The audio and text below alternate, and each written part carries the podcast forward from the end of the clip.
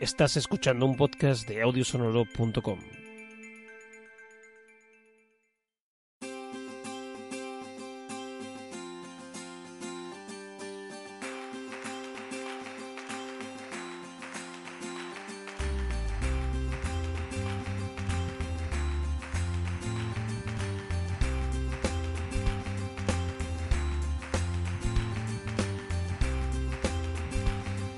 Saludos y bienvenidos a un nuevo episodio de Pienso lo ya tú sabes, que un podcast de filosofía con un toquito de humor.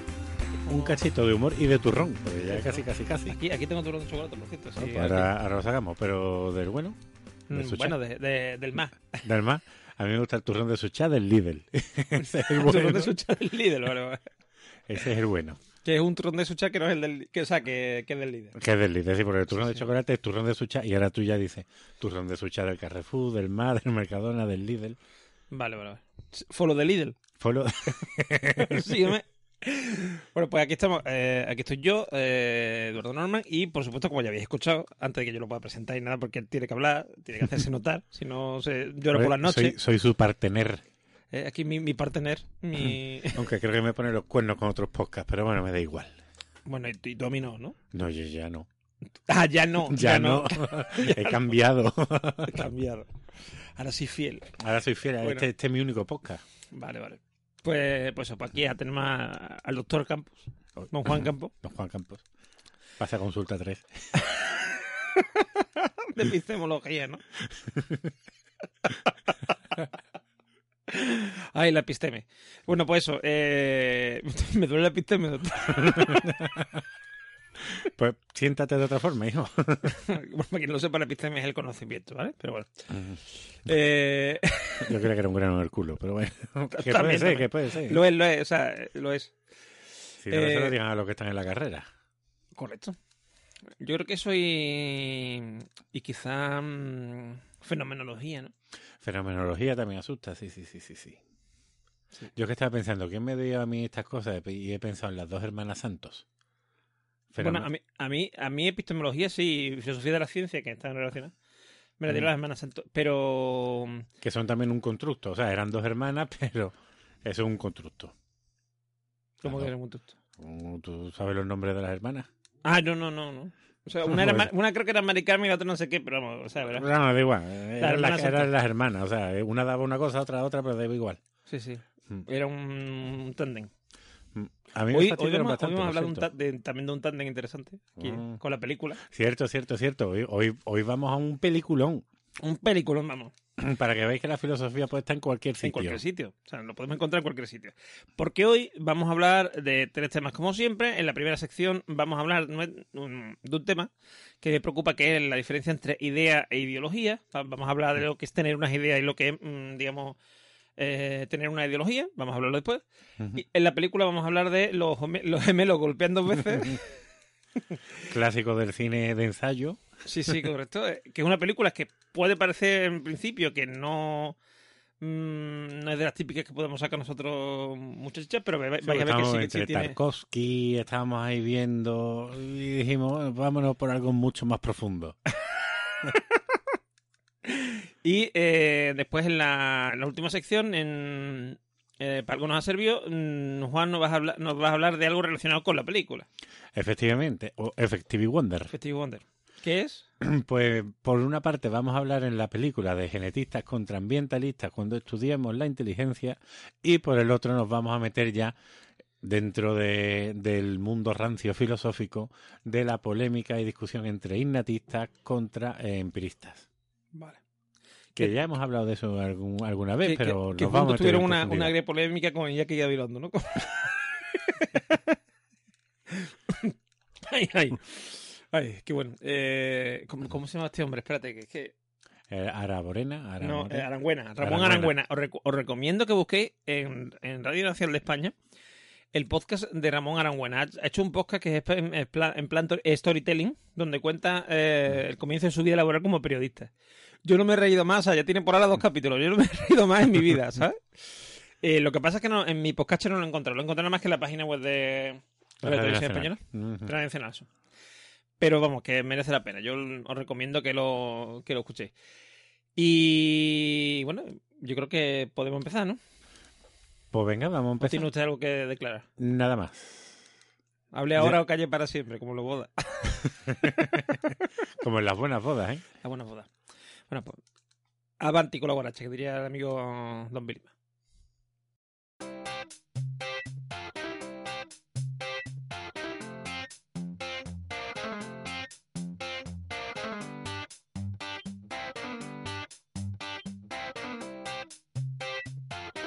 Estamos aquí en la primera sección, eh, en la de eh, el estético ilustrado, donde, como hemos dicho, vamos a hablar de la diferencia entre idea e ideología, porque puede parecer en principio lo mismo. Yo digo, yo tengo mis ideas, yo soy de ideas de izquierda, no sé qué, tal. Y eh, lo podemos confundir con las ideologías, que ahora vamos a explicar exactamente qué es lo que son. ¿no? Eh, Evidentemente el concepto viene del mismo sitio. Sí, viene del mismo sitio, pero, pero, pero hay un matiz. El matiz es, eh, a ver, eh, porque mucha gente dice, no, yo no soy, mm, yo los ismos, yo huyo de los ismos, ¿no? Pues yo también, eso es muy peligroso. Imagínate que te coge en mitad del mar. un ismo, ¿no? Un ismo. Hombre, un ismo para empezar es un accidente, es un accidente geográfico. Pues en mitad del mar hay tierra. Que un ismo es uno- la unión entre, entre una isla y un. Bueno, una isla o una península y, y el. Y esto, por ejemplo, los Pirineos son un ismo realmente. Y un ismo también es 5 y 3 más 2, porque son los ismos. Los ismos, son los ismos. Oh, oh, oh. Bueno, yo ya me voy. Sí, sí, yo creo que sí que te Solo debería- pasaba a saludar. Sí, sí. Póngame los pies. Eh, bueno, pues eh, lo que estábamos hablando, que, que yo puedo, o sea, yo por ejemplo me puedo definir, ¿vale? Yo puedo decir que yo soy de izquierda, que soy una persona de izquierda, eh, ateo judío cristiano, ¿vale? Es decir, soy eterno, creo en Dios, pero mm, digamos, me he creado la moral judío cristiana, con lo cual en, en lo que yo no mm, no digamos no difiera del- de la moral judío cristiana habitual, voy a voy a tener la típica moral, moral judío cristiana, ¿vale? Sí, una norma de conducta y moral que se mueven dentro de eso sin tener que compartir sus principios. Efectivamente. Eh, igual que si hubiese nacido, yo que sé, en Rabat, probablemente sería eh, ate- Rabatense. no sería ateo eh, musulmán. O sea, en ese sentido. ¿no? De- tal. Bueno, entonces. eh, Rabatense. Rabatano. Rabasco, ¿no? Rabasco. Es un apellido, ¿no? Es un apellido. Ahí va la hostia. Ah, mira, un rabasco. Un rabasco. Un rabasco es un mitad, mitad, mitad de Rabat, mitad vasco, ¿no? Eh. Bueno, pues eso. eh, entonces, eh, lo que estábamos hablando. Entonces, yo puedo. mm, eso, y eso implica eh, una serie de, de ideas, ¿no? O sea, incluso mi. De dónde soy, por ejemplo, que soy. El hecho de ser sevillano, pues implica a lo mejor que yo tengo una serie de. mm, ¿Cómo diríamos? Bueno, por lo pronto tienes 10 días más de vestir chaqueta que el resto de España.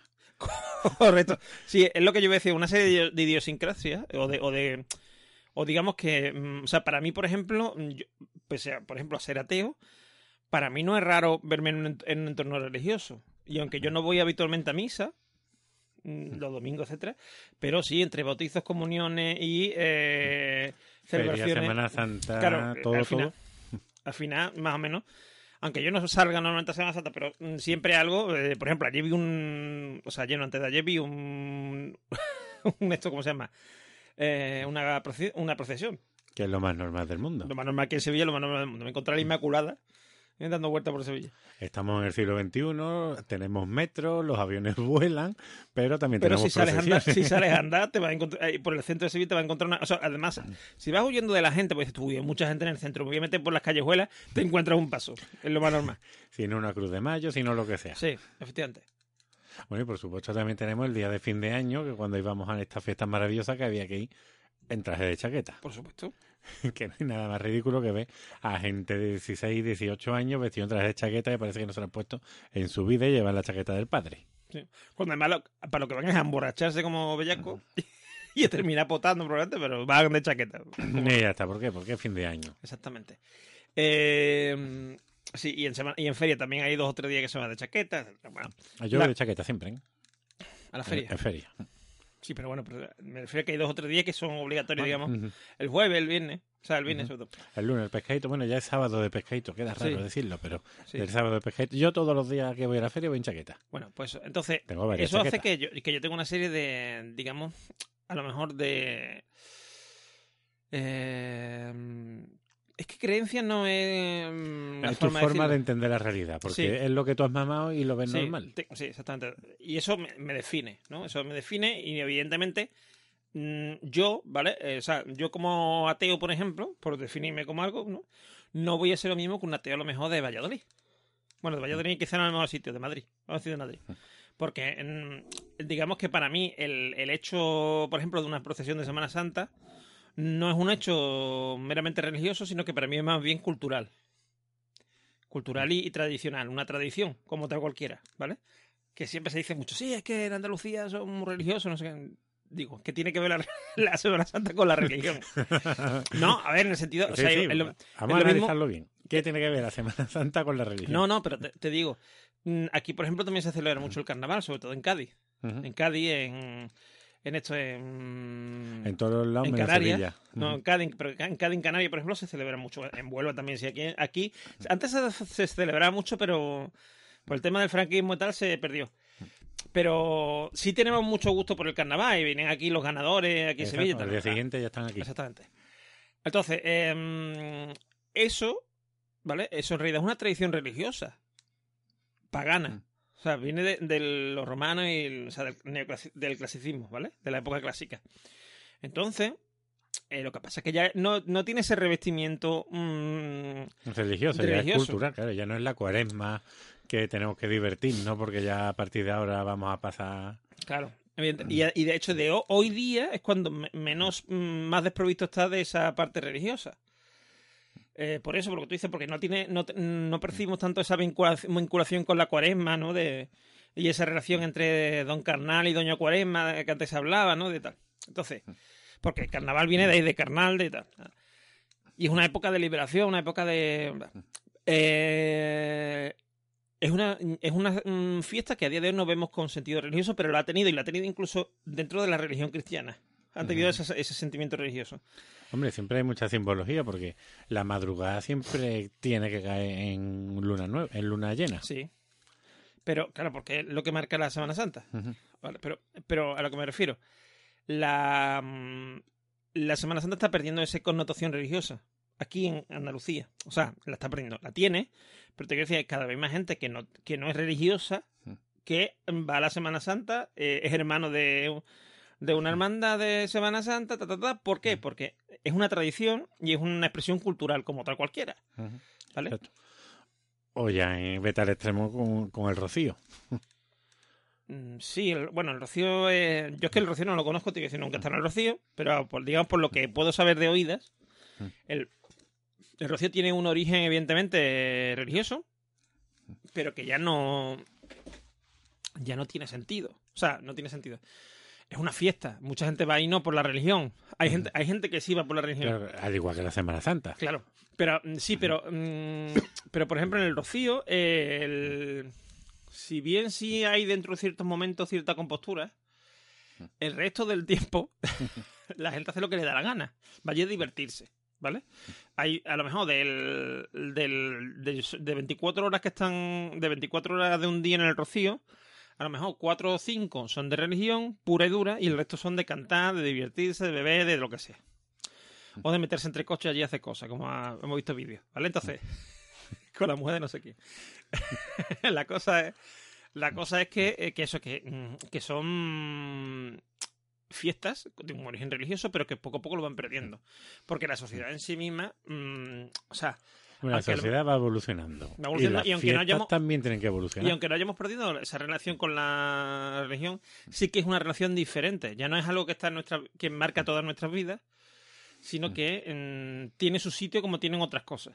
Mm, Pero sí. ya es un sitio limitado. Pero ya no te vayas a la religión, vete a la feria mismo, que la tienes aquí debajo de tu casa. Esto que nació como una feria de ganado, yo aquí no he visto vendiendo un buey en su vida a nadie. Porque eso ya ha perdido sentido, ya nos quedamos con lo lúdico nada más. Por cierto, el otro día, aunque no tiene nada que ver con lo que estamos hablando, pero el otro día vi, bueno, leí, mejor dicho, explicando el origen de las ferias mm, de Estados Unidos, la típica feria esta de que se ven los cacharritos, ¿no? Que ponen el, que va al circo, que va no sé Sí, qué, y es lo mismo, es decir, eran ferias de ganado que poco a poco se fueron convirtiendo en ferias lúdicas. ¿Por qué saco este tema del- de, la, de la Semana Santa tal, mm, y de que va perdiendo su sentido? yo te voy a poner otro ejemplo. ¿El qué? Te iba a poner otro ejemplo ¿Cuál me iba a maravilloso. La cabalgata de los Reyes Magos de Madrid. Sí. Cuando entró Carmena, que quiso quitarle ese regambre religioso y ya no eran los tres Reyes Magos, eran el amor, la sabiduría y, y la alegría por la vida, que no ya lo, quería desvincular de la religión, pero quería seguir haciendo la celebración. O ahora lo que hay que está de moda, que yo sigo sin, sin entender lo que son los bautizos civiles. Porque, leche, no, o sea, es totalmente contradictorio. Pero bueno, lo quieren celebrar, bueno, pues ya está, me parece estupendo. Yo Lo sí lo puedo entender. Igual que, por ejemplo, yo entendería también una comunión civil. Pero, ¿cómo? Incluso más que. Sí, sí. En el sentido de. No una ah, eh, yo siempre lo he pensado, digo. A lo mejor no una comunión, no llamarlo comunión, pero por ejemplo una especie de jura de la Constitución, una cosa así. Niño vestido de marinerito besando la bandera. Bueno, de Pues- de lo que sea, de, Bueno, de, sí, sí, yo que claro, de ir la- puede ir quieras. las fuerzas aéreas también, ¿verdad? Que Por eso. no- o- Pero o te quiero decir, tierra. no, pero a lo que yo me refiero es al. Porque siempre ha habido un paso, una. mm, Antes había, hace mucho tiempo, había lo que era la presentación en sociedad. Que se hacía. mm, O sea, lo que nos ha quedado a nosotros ya en la parte de las mujeres, digamos, de la presentación. Que de hecho en. En Hispanoamérica se sigue haciendo el tema de Las la quinceañera. Ay, había una telenovela en Galavisión que yo veía que era quinceañera. Después del Chapulín Colorado, que recuerdo. Bueno, pues. Oye, ¿alguien se acuerda de Doña Bella? Yo no. ¿No te acuerdas de Doña Bella? Esa serie de Canal Sur que salía la tía y salía desnuda a caballo. No. No, no te y esa imagen la Bella? recordaría, ¿eh? Pues eso fue un hito.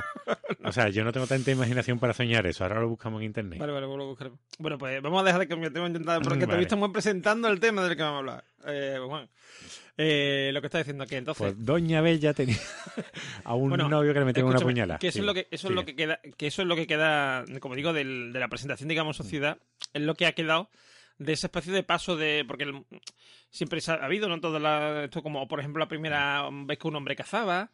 Sí, Mm, bueno, con aquí leones no tenemos, entonces. Bueno, pues, pues ese tipo de cosas yo creo que no estaría. No, no está mal que se pierdan, porque si no se ocupan en eso, Hmm. terminamos creyendo el, o sea, en la tierra plana o que la vacuna La no funciona y vacuna, cosas así. ¿no? Exactamente. Yo sé, mira, el primer paso de niño a hombre podría ser beberte un botellín de Cruz Campo. Pues mira, Sin respirar. Fresquito, Fresquito y para adentro, a la primera. frío helado. Vamos, de niño y de niña, por supuesto. Pero Por supuesto. Cruz Campo. Sí, sí. Paso de, del, del, de la, de churumbelada a de la adultez. infancia a la adultez, ¿no?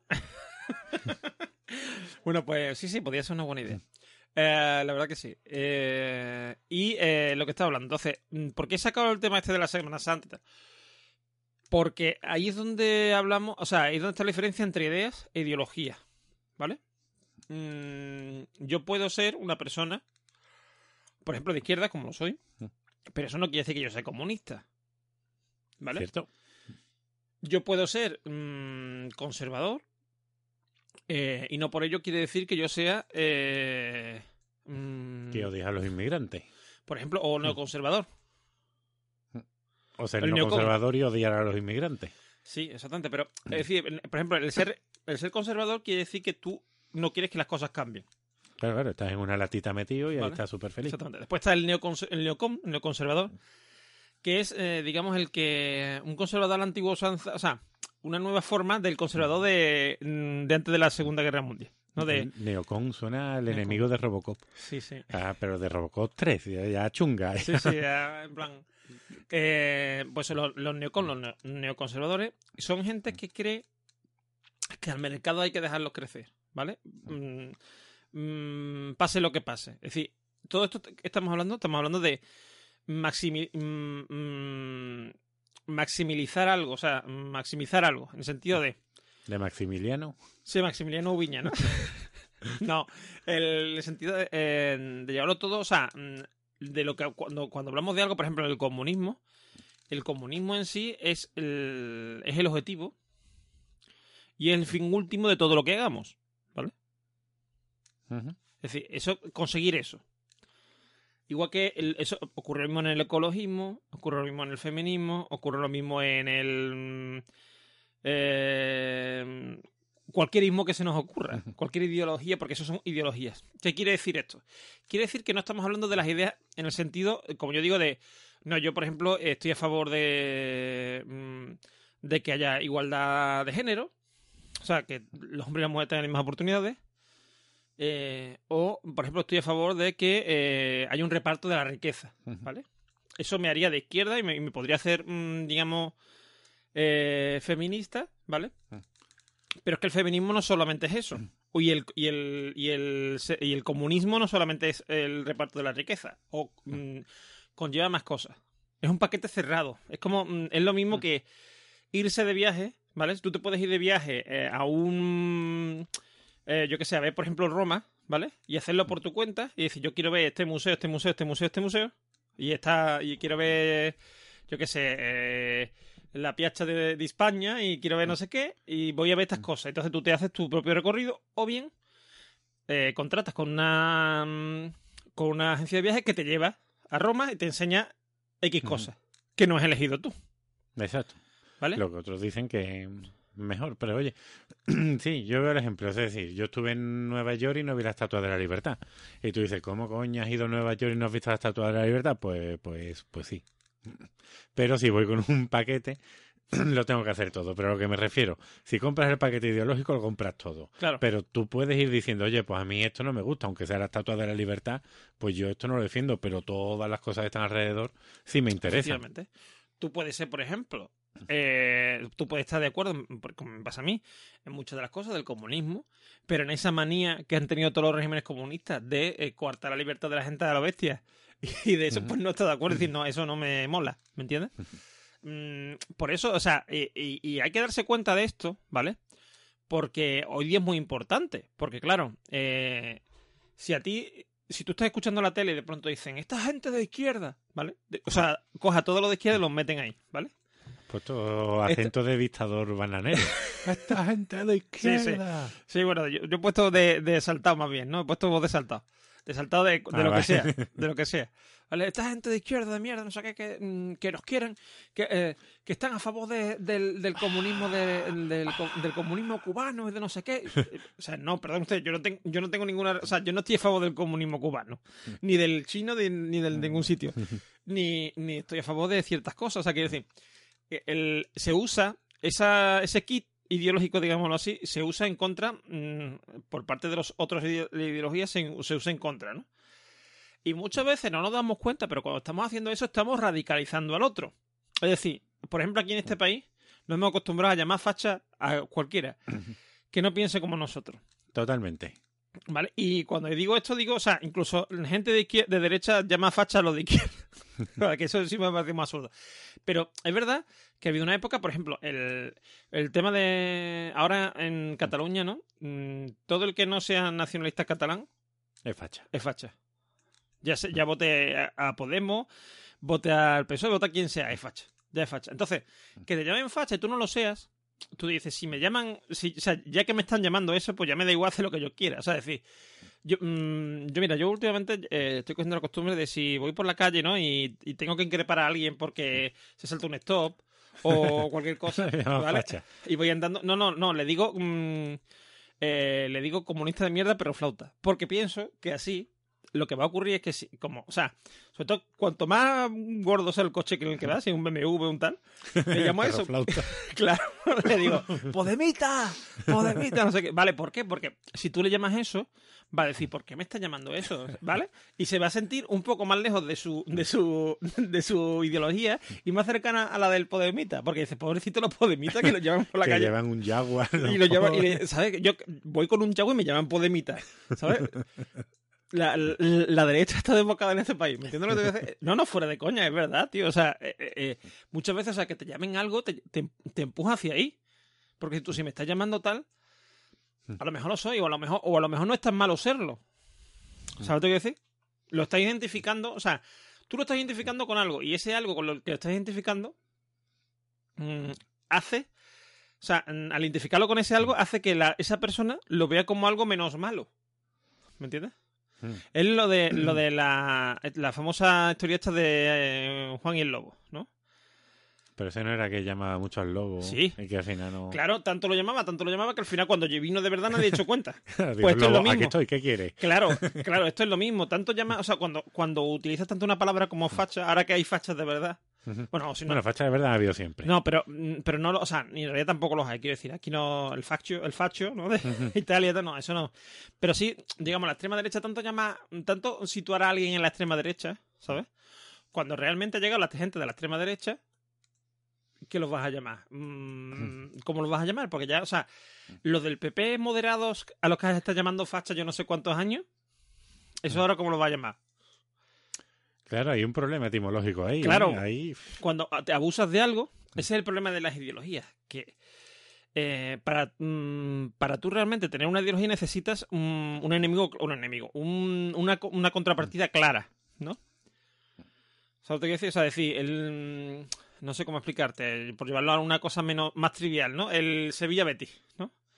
Lo que realmente hace un bético-bético o un sevillista-sevillista es el ver, el ver al de enfrente como un enemigo, entre comillas. Aunque Sí, después, un rival, un rival. como un rival, aunque después puedan estar tomándose un- un- una cerveza juntos mientras hay un derby, por ejemplo. Claro, hombre, yo soy sevillista, eh, pero si viera como enemigo a los béticos no tendría amigos.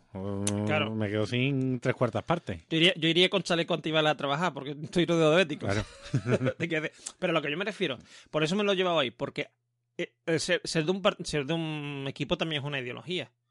Mm. Por ejemplo, el, o sea, y además date cuenta, los sevillistas, ¿vale? Mm, como solemos ganar títulos y tal, parece como que somos sevillistas, pero como que lo llevamos con menos peso. Mm. Pero el bético es bético ahí porque parece como que si no eres bético de verdad, mm, como, como no ganan tanto, etcétera, como mm, que tiene que haber algo más aparte del, ser- del ser bético. ¿Sabes lo que quiero decir? O sea, como que es algo, mm, algo Sí, muy... algo que va en la sangre, como Sí, si sí, el sevillismo no estuviera. Pero bueno. Claro, pero, eh, pero por eso Es me refiero, porque... Madrid Atlético de Madrid. Atlético de Madrid, los grandes sufridores. Tú dices sufrido, cabrón. pero si tiene que no te caben en la vitrina las copas. Pero bueno, sí, vamos. Por eso, pero viven con ese victimismo porque, claro, es que si, si eres de Madrid y no eres del Real Madrid, sino que eres del Atlético, parece como que eres tonto.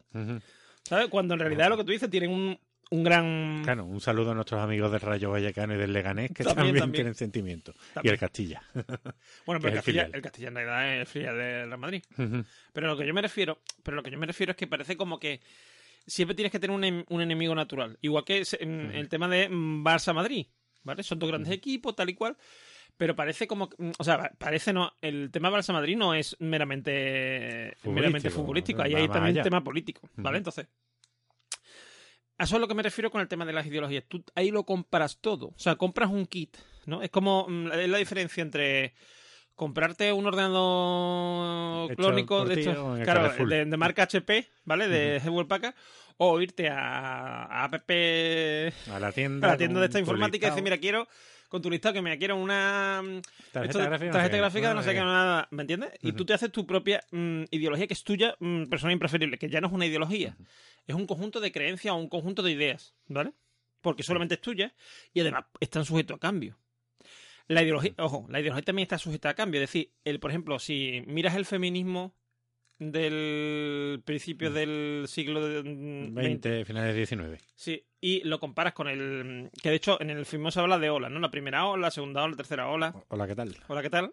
Que está, según, se supone que estamos entre la tercera y la cuarta, no No, estamos bien. claros. Ahí hay discusiones. Eso ya es un buenas tardes, ¿no? Claro, sí, correcto. Ya es casi buenas noches. No, pero que lo que dice es que ahí ya hay, hay discusiones de eso. Entonces, y, y hay discus y, eh, y no es lo mismo ese feminismo inicial que el feminismo de ahora, por ejemplo, porque ha cambiado, porque las ideologías evolucionan. Hombre, una, supongo que eso, una feminista de ahora ve la forma de pensar de una feminista de la primera ola y la ve totalmente retrógrada o facha. Mm, sí, bueno, sí. O, o bueno, o a lo mejor la, o la ves demasiado comedida, lo ves, ¿sabes lo que te voy a decir?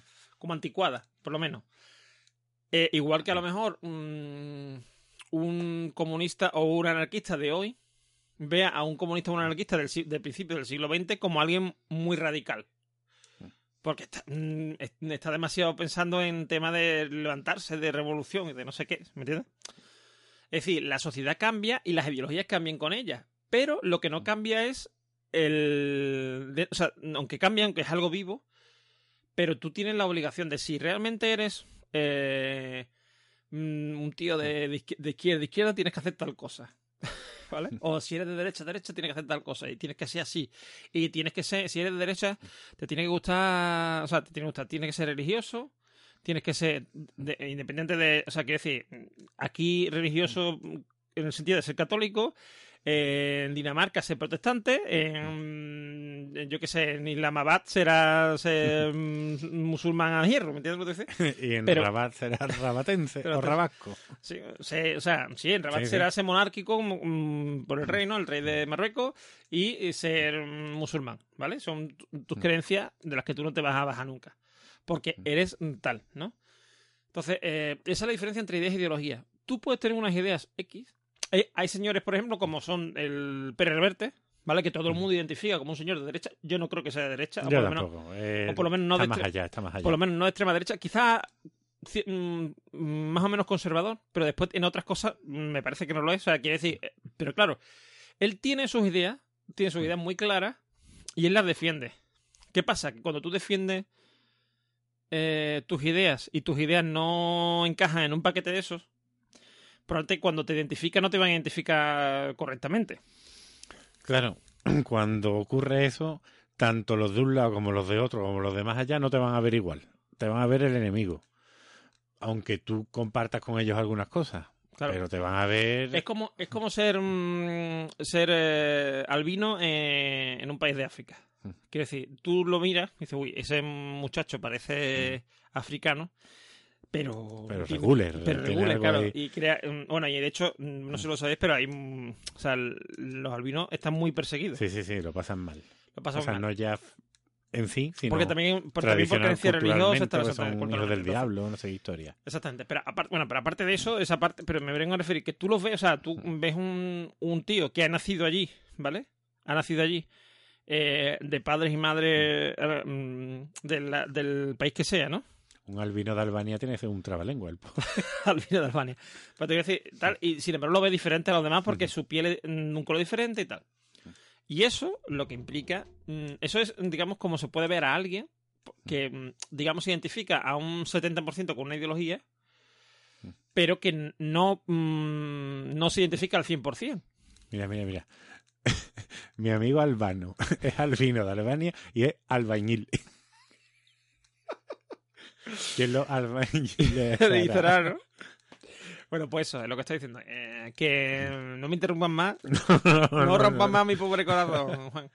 Que eso, que mm, lo- ya por finalizar, lo que está diciendo, que la mm, por resumir un poco, ¿no?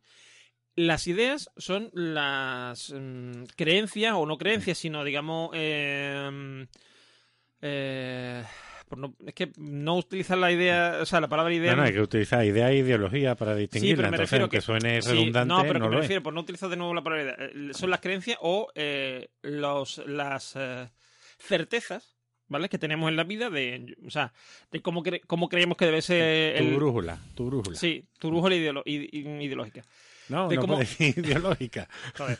sí, tu brújula moral o tu brújula ética, ¿no? De- o sea, por lo que tú te riges, ¿vale? Pero sí, eso, como digo, son creencias o son eh, aseveraciones que uno hace sobre la realidad, ¿vale? De cómo debe ser nuestra realidad, de cómo creemos que, de- que debe ser la nuestra y la de los demás, que eh, uno elige, uno escoge a lo largo de la vida. Y después está la ideología, ¿vale?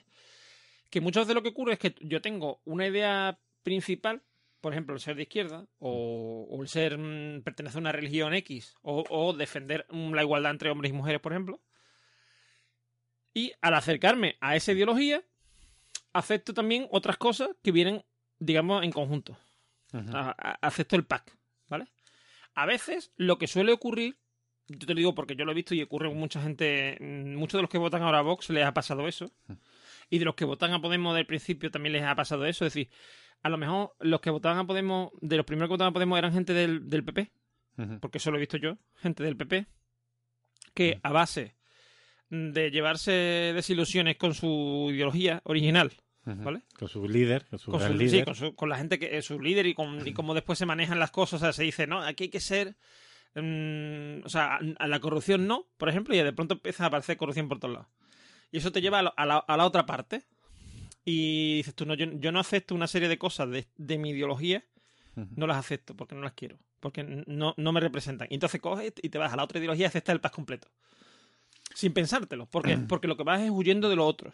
¿Sabes lo que te dice? O sea, tu, tu racionalidad está en el otro lado, en no ser como eso. Claro, pero eso es, es tu sentimiento de despeche, es decir, de novio Claro. despechado o novia Claro, despechada, te vas exactamente. con el otro. Entonces, y eso facilita que aceptes ese pack, digamos, completo. Me ha pasado con un amigo mío, un muy buen amigo, que siempre decía, yo es que no... Él siempre ha sido de izquierda y decía, yo no... Yo hay cosas del, de esto del, que me venden del pack de izquierda, no sé, que no comulgo con ellos. Y ahora vota, eh, vota Vox. ¿Vale? ¿Por qué? ¿Por qué? Porque sencillamente, cuando te llega un mensaje más simple de, de la otra... O sea, no olvidemos que tanto Vox como Podemos son populismo, ¿vale? Sí, sí, auténticamente. y te dan y te dan mensajes sencillos y mensajes claros Ir al programa de las falacias y. efectivamente entonces te dan mensajes claros sobre unos temas que mm, y te los plantean como algo sencillo que realmente no lo son. Pero ellos te lo, te lo pintan como que sí. Entonces tú dices mira como yo no quiero esto yo vengo cansado de esto y aquí me está ofreciendo esto otro yo lo acepto y es, digamos la forma más fácil de, ace- de aceptar un ide- una ideología. Yo mi consejo personal y ya termino es que nos olvidemos de las ideologías vale eso no quiere decir como digo, que no tengamos ideas propias. De hecho, vamos a tener más ideas propias que si tenemos una ideología. Es más complicado porque tenemos que, mm, que evaluar nosotros lo que está bien y lo que está mal. ¿Vale? Mm, yo, por ejemplo, yo no tengo una postura mm, muy clara con respecto al aborto. Es decir, yo no soy pro aborto 100%, tampoco soy antiabortista. ¿Vale? Ahí tengo esa... No sé, no sé qué pensar. Eh, o sea, no sé qué pensar, sí. O sea, yo, yo estoy, de, o sea, estoy a favor del aborto, ¿vale? Pero creo que a lo mejor mm, habría que limitarlo en algunos casos, habría que ampliarlo en otros. O sea, ¿sabes lo que te quiero decir? O sea, tengo ahí mis ideas encontradas. Yo nunca, o sea, yo nunca voy a ser. mm, eh, nunca me vais a ver en una organización mm, proabortista, ¿no? Que vaya hacia favor del aborto, ni tampoco me veis en una antiabortista. Porque yo estoy en, en un punto medio. Mm, mm, prefiero abstenerme de opinar sobre eso, porque como no tengo una idea clara, no quiero molestar, entre comillas, ¿vale? Entonces, eh, y voy a apoyar, por supuesto, lo que yo crea justo en un caso concreto X, que yo crea justo tanto una cosa como la otra, lo voy a defender. Eh, pero ya en casos concretos y en casos mm, particulares. Claro, que ir analizando Claro. caso por caso, porque la generalización siempre es Eso es mala. complicado, eso es complicado. Ahora, por ejemplo, siempre voy a estar a favor, no sé, de por ejemplo, el tema de la igualdad, pues yo siempre estoy a favor del tema de la igualdad, ¿vale? De que hay igualdad entre hombres y mujeres, tal. Mm, a lo mejor mm, no concuerdo totalmente con eh, ciertos mm, eh, ciertas afirmaciones o ciertas em, ¿cómo se dice? que no me sale el nombre. Ah, esto mm, cuando se Mm, consignas, verdades, ciertas ah, consignas que se lanzan desde, desde el desde el digamos el feminismo actual, ¿vale? A lo mejor yo estoy, yo estoy más de acuerdo con un feminismo más antiguo. Más de segunda hora, más de. Sí, más de segundo o de- tercera, no sé, pero por ahí. Más de mediodía. no lo sé, y, y probablemente esté equivocado, ¿vale? Eso no quiere decir que, que yo tenga la verdad. Pero Mm. mm, siempre es conveniente mm, estar, eh, y lo digo porque el, el, el procesar una ideología conlleva que algún día tendremos que realizar alguna acción a favor de ella. Y es mejor muchas veces defender tus propias ideas, en ese sentido, que eh, algo ya prefabricado, que el día que tengas que defenderla, igual después te pese. Claro, porque. Como Y con yo- esto quiero decir, y con esto quiero decir la gente, por ejemplo, que eh, decía que el nazismo era lo mejor del mundo. ¿eh? Eh, por ejemplo, gente de Estados Unidos, de Inglaterra, tal y cual, que después se tuvo que comer sus palabras, por ejemplo, ¿vale? O la gente que veía el comunismo como una gran panacea hasta que llegó Stalin. Bueno, Lenin, pero Stalin fue peor. O ¿vale? Pol Pot. Bueno, Pol Pot. Pero bueno, ya eso fue más adelante, ¿no? Pero a lo que me refiero, eh, mm, tener una ideología no es, tan- no es algo malo mm, per se, No, pero, hay que pero hay que tener cuidado. Pero de hecho yo creo que o este que va a ser un programa muy psicológico decía el ay, ¿cómo se llama el postmodernista este francés? Mi- Michel Maffesoli o algo parecido, Michel Maffesoli, sí. Que todos los jóvenes necesitan bueno, y lo dirán también los psicólogos, una autoafirmación. Entonces, un tener que encajar en un grupo. Y ahí se crean muchas tribus urbanas, etcétera, etcétera. Pues con las ideologías ocurre lo mismo. Tú necesitas tu autoafirmación. Luego vas creciendo y vas dejando tu Sí, toda esa iconografía estética que te rodeaba, yo que sé si era un canorro los pelos estos de, de, de cenicero, bien porque la alopecia te lo impide, bien porque has desarrollado el sentido común. O yo que, bueno, no, yo sigo yendo con mis camisetas de metálica y de todas las cosas, pero Y Pero- el caso es que, eh, que sí, que tú necesitas primero esa autoafirmación de grupo, pero luego ya ese grupo, una vez que tú vas desarrollando tus ideas, lo vas abandonando. Tienes que comprar pero tu mira, pack de yogures. Por ejemplo, sí, pero por ejemplo, lo que tú has dicho, mm, lo que tú has dicho del tema de cuando uno era docente tal igual. Yo, por ejemplo, yo soy mucho de camisa mm, de cuadros con una camiseta de abajo, ya sea de grupo musical o de friki, ¿vale? En general, y pantalones vaqueros y tal. Yo soy mu- yo voy muchas veces a trabajar así, ¿vale?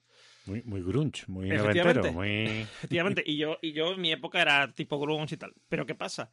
Que yo no me quedo con la parte de no, me voy a convertir tantos años, voy a quitar de medio harto de droga. No, no. entiendo lo que decir. O sea, es decir, una cosa es que tú te quedes con la estética o con ciertas cosas Mm. positivas que pueda tener ese movimiento, y otra cosa es que eh, tú digas, mira, pues mm, eso me mola, yo me voy a quedar con esto, pero después en otras cosas me voy a quedar con esto. Con vez está esto. tirado en la calle bebiendo litrona Efectivamente, a lo mejor... mm, o, tin- o calimocho está comprado en la Malia, en la Plaza de San Pedro. Evolucionamos. Claro, evolucionamos, cambiamos. Eso, y eso siempre eh, eh, es positivo y, y las ideologías cambian. Mm. Pero mm, siempre es conveniente eh, mm, tener nuestras propias ideas e ir cambiando. Lo que tú has dicho de los chavales es muy típico. Es decir, tú eh, cuando tienes 15 años o, o 14, te identificas con un grupo. Mm. Eh, ya sea heavy, los cani, los, que sí, pero no, que sí, pero no. los cani o lo que sea. Tienes tu grupo identitario y te, y te coges ahí. Pero, eh, conforme va pasando el tiempo, tú ya te, te vas separando de eso y vas... mm, mm, es muy típico, por ejemplo, empezar a lo mejor votando a la izquierda y terminar votando a la derecha, o lo contrario. Gente No, vota- más normal es lo primero. Decían por ahí que quien no ha votado a la izquierda, quien no ha sido un rebelde de joven, quien no ha sido... Sí, no ha sido quien joven, no ha ¿no? bebi- Exacto. No que- joven. Pues yo creo que más o menos eso. No significa que luego vayas creciendo y desarrolles el sentido común y te conviertas en la derecha, porque ese es el sentido común. No, no significa eso, pero sí significa que la rebeldía va, va terminándose para entrar la razón. Y ojo, puedes votar a la izquierda con 18 años, puedes votar a la izquierda con 45 años y el voto va a ser mucho más consensuado y mucho más Sí. pensado y mucho más razonado y mucho ver, más es que yo no creo voy que- a decir yo creo que con porque todos los 45 votos años- valen lo mismo. Que 45 años lo que eres, es más, eres más conservador que de pequeño. Conservador, pero en el sentido general, quiero decir. No ya mm, conservador de ir a misa los domingos y ese tipo de conservador, sino conservador en el sentido a lo mejor de que hoy día, mm, por ejemplo, que hablaba antes del feminismo, ¿no? Yo a lo mejor defiendo un feminismo más de como cuando yo tenía 20 años, ¿vale? Que el de ahora, el que se lleva ahora con, con la edad que yo tengo ya. Con mi seneta ya. ¿Vale? Entonces, eh, mm, y soy conservador en eso, ¿vale? Que es, mm, que evidentemente es- difiere en sí mucho de lo que sería la- el conservadurismo tradicional, ¿vale? Pero digamos que, eh, igual que a lo mejor el, cha- el chaval que era en el 69, en mayo del 69, era... eh, eh, estaba ahí ¿no? en, en, en ese, en, esa, en ese movimiento cultural y, y político. Eh, Quitando adoquines para encontrar la arena, la de arena la debajo playa. de playa, de playa debajo de la, de la adoquines. Ese chaval a lo mejor puede seguir con o pudo seguir, o ahora con 70 a lo mejor tendrá, o los que sean, ¿no? Eh, siendo de izquierda, pero a lo mejor su- sus ideas de izquierda son mucho más eh, tradicionales, más de esa época. Claro, sí, sí, sí. Es decir, eh, eso pasa con la edad. Mm, pero bueno, pero son las suyas y son las que. Entiendo que te dice, pero bueno, la- lo importante es lo que yo iba, que no estamos desviando y ya íbamos a terminar. Iba a terminar tú, yo iba a dar mi soliloquio y me has cortado. A ver, dilo, Mamón. dilo. No, no, no, no, ya No, no. no, di lo que no, fuera. no, Pepe. no, no, ya no. Qué orgullosa eres. bueno, pues eso, lo que estás diciendo, que. bueno, pues ahora que me lo pides, lo digo, pero cuando tú termines. Venga, pues yo termino eso, nada, que, que- que tengamos cuidado, que mm, elijamos siempre las ideas, con, mm, eh, con- o sea, en, en vez de las ideologías, y que no está mal, no está mal inspirarnos en las ideologías para ver, para encontrar ideas, pero que no nos quedemos siempre con el pack completo, sino que experimentemos. Mm, ahí está, ahí está. Experimentar está muy bien. Y ese es el problema que tiene Mercadona. Que en su par de ocho yogures te mete dos de galletas. Que está muy bueno. A mí me gusta, Sí, a mí me gusta, pero la gente los odia. Pero, pero es eso. A mí, por ejemplo, los de limones, el- los de limones, el de limón, Sí. a mí ese no me termina de gustar, pero porque me recuerda cuando yo me ponía malo de chiquitito y mi madre me lo daba para comer. Cuando a lo mejor tenía yo la barriga suelta vomitando, pues me daba yogur de limón. Entonces lo asocio a eso. Pero, eh, pero, eh, pero yo estaba pensando antes en, Hegel, en la fenomenología del espíritu, como tú primero te estás enfrentando a un mundo, tu conciencia quiere adueñarse de ese mundo, pero tienes que ir dando distintos pasos e ir cambiando hasta que tú con todo el mundo seas una gran conciencia universal y todo esté ahí. Pero primero tienes que pelearte con el mundo, tienes que encontrar tu sitio, tu rebeldía, ver las distintas ideologías, vas a formar parte de una, pero cuando empieces a conocer el mundo bien, vas a ir viendo cosas que no te gustan y vas a desarrollar tu gusto. Oye, y esto sí, y esto no, y esto que era de la ideología contraria, oye, pues a mí esto sí me gusta. Y esto mm, yo lo veo bien. Vale, a la hora de votar tendrás que tener que votar a uno y por eso hay ahora tanta variedad. Porque como hay tanta gente, como todo va cambiando, te encuentras ocho tipos de izquierda distintas y dos, tres tipos de derecha distintas. Entonces ahí tú ya... te Sí, vas porque yo creo, que, yo creo que lo que ocurre es que las ideologías como tal están en crisis. Por eso hay ahora Claro, tanta hay- variedad. Porque ya no es eh, soy eh, de izquierda, derecha o de centro. Claro, la, la desfragmentación de la izquierda o la desfragmentación de la La derecha, fragmentación. De fragmentar es... claro, es unir. Pues la fragmentación no es mala, es necesaria y es una consecuencia de que las ideas se enfrentan a las ideologías y de que no, no es lo mismo que te digo yo. Yo recuerdo a mis amigos o el ¿cómo era? El leninismo, el, estali- el marxismo leninista, marxismo stalinista, pero luego estaban los bolcheviques, los mencheviques, lo otro, y claro, todo eso va cambiando, se va adaptando y llega un momento en que dos personas de izquierda no tienen nada en común. Cuando realmente sí tienen muchas cosas en común, pero tienen ideología en común, pero ideas distintas. Entonces es importante desarrollar tu idea, tus ideas, porque es tu personalidad. Yo recomendaría... Necesitamos antes de la ideología. Yo recomendaría, eh, si la gente tiene, o sea, piensa mm, que hoy día está dividida la izquierda, que busque eh, por ahí listados de los partidos de izquierda del, del 78, del 80 y tanto, del 82 cuando con el PSOE eh, había partidos como el Partido Comunista de los Pueblos de España y cosas así, que eran grupúsculos ahí. tal. ¿Dónde se quedarían esos partidos? Claro, claro, o sea, eh, había muchísimo, igual que eh, y que tenían votos, quiero decir que no es como mm, ha pasado antes ha pasado antes con la extrema derecha que había 17 partidos de falange, pero todos tenían cuatro votos Los y medio. carlistas, nuevos carlistas, la ¿Sabes? carlista regeneradora. Exactamente, sí, sí, o el. Partido Humanista, ¿no? Este Partido Humanista.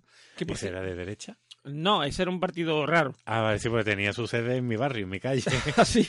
al lado del vídeo comunitario, donde iba yo a pagar la Claro, mensualidad. pero un partido, un partido mm, que tú veías los anuncios estos pagados, ¿no? De la 2, que ponían en la 2, y era muy raro, o sea, era un partido muy, unámonos todos en pro de la humanidad y no sé qué. Hombre, hay algo más bonito que luchar por la humanidad. No, sí, a ver, eh, la idea, la idea era preciosa, pero como doblado, lo ¿no? planteaban, como lo planteaban, era en plan, era un plan como muy flower, power, ¿sabes lo que te quiero decir? Como demasiado bonito todo, Ah, ¿no? pues, pues tenían su sede en mi barrio.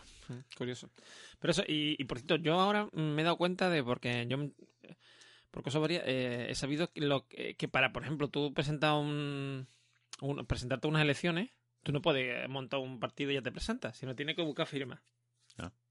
Tienes que buscar, buscar no sé cuántas mil firmas, no sé qué, si no tienes representación. Si tienes representación ya en algún, en la Junta, o sea, la Junta en, en, la, en tu autonomía o en tal, ya creo que sí te puedes presentar. Pero si no tienes como que representación. Yo siempre he pensado, digo, hostia, el Partido Humanista, humanista todos los años buscaba 10.000 votos, no sé cuántos mil votos para poderse presentar. Digo, Hombre, eso tiene un taco de gente- mérito, ¿eh? Su gente tendría. Su gente, Sí, sí. cuando tienen sede, cuando tenían sede, habría gente, ¿eh? Sí, no digo que no, pero. Bueno, eh, está, está- el partido andalucista. Sigue estando, ¿no? El de la mano. Yo creo que no, ese, ese era el PSA, ¿no? El Partido Socialista de Andalucía, ¿no? El de la sé, mano. Que era el de, era el de, el de Rojas Jerez. Marco. No. Rojas Marco, eh, Rojas Marco era el Partido Andalucista. Hmm. Pero después estaba el de, el de la mano, creo que era el de este tío, el de Jerez, tío, ¿cómo se llamaba? ¿Sabes quién te digo, no? El que era alcalde de Jerez. Sí, que también estuvo en el Partido. Andalucista. Y, se, Mm. y se soltó, bueno, da igual. Que no es Rojas Marcos, ¿no? No, no Rojas Marco. ese, ¿Seguro? ese es de Sevilla. Vale. Que tiene un hermano psicólogo. Psiquiatra. Psiquiatra. Sí, sí. Bueno, pues eso. Eso es lo que venimos a hablar. Y ya yo creo que ya ha quedado claro, sobre todo con la intervención final de Juan. Gracias a la intervención final de Juan, ha Ya quedado todo podemos dar la clarísimo. conclusión. Sí. Así que nada, vamos a pasar, si os parece, a la película. ¿no? Efectivamente.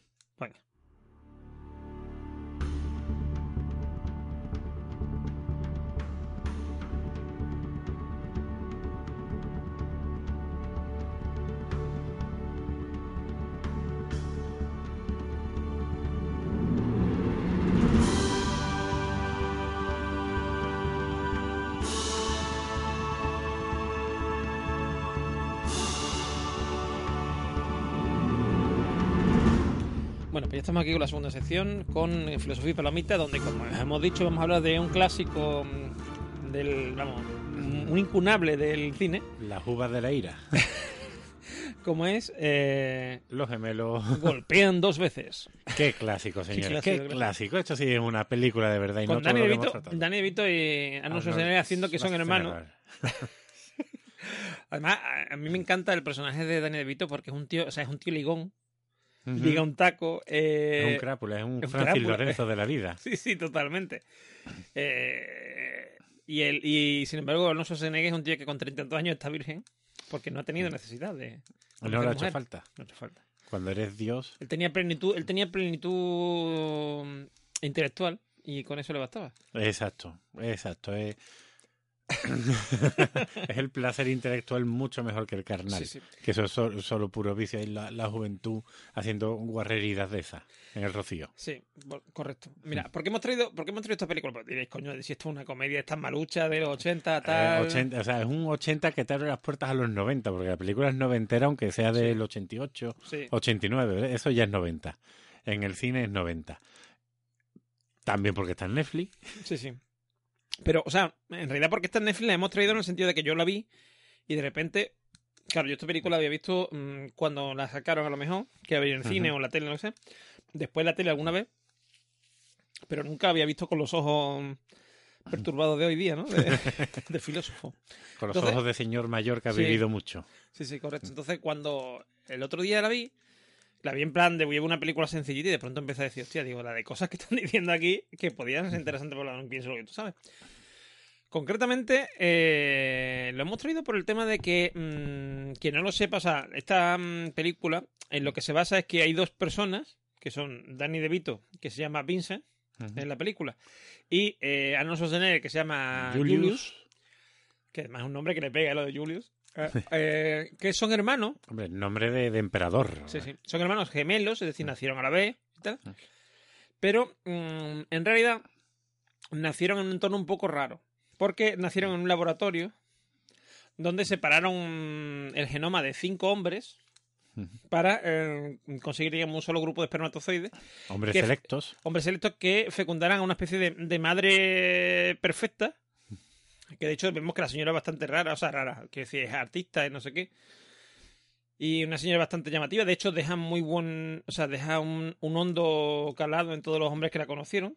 Todos los padres, todos los padres, que tuvieron aquí los muchachos. Entonces, cuando, cuando nace Julius, primero mm, viene con sorpresa, porque nace. eh, primero nace, no sé si es Vincent, me parece, y después nace Julius. Ven que vienen dos en vez de uno. No, primero nace Julius, que era el buen horror, Sí. Schwarzenegger, Y después, nace, y eso, y después nace Vincent. Eso. Entonces a Vincent coge y lo dan en adopción. Bueno, en adopción. Lo, lo, lo llevan a una casa estas de, mm, de niños huérfanos, ¿no? Y lo dejan allí. Una casa de acogida.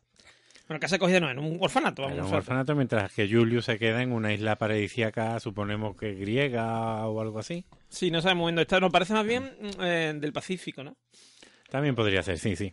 Sí, puede ser. Pero bueno, lo dejan por ahí con, eh, al cuidado de uno de los. uno- no sé si- si es uno de sus padres o al menos uno de los científicos del laboratorio que lo educa eh, de forma, mm, vamos, exquisita Claro, eh, claro. en cuanto a literatura, eh, ciencia, todo. O sea, eh, le da una. Filosofía, artes marciales, todo se, Ah. Sí, convierte en un experto. Le da una educación renacentista, diríamos, ¿no? De, en plan de hombre del renacimiento como Leonardo da Vinci. Y se, claro, cuando, cuando tiene treinta y tantos años es un tío que está fuerte, sabe, sabe defender si quiere, eh, ha, leído, ha leído el arte de la guerra y cosas así. De Sun Tzu. Sun de Sugu, ¿no? De. Sugu. Sugu de piña.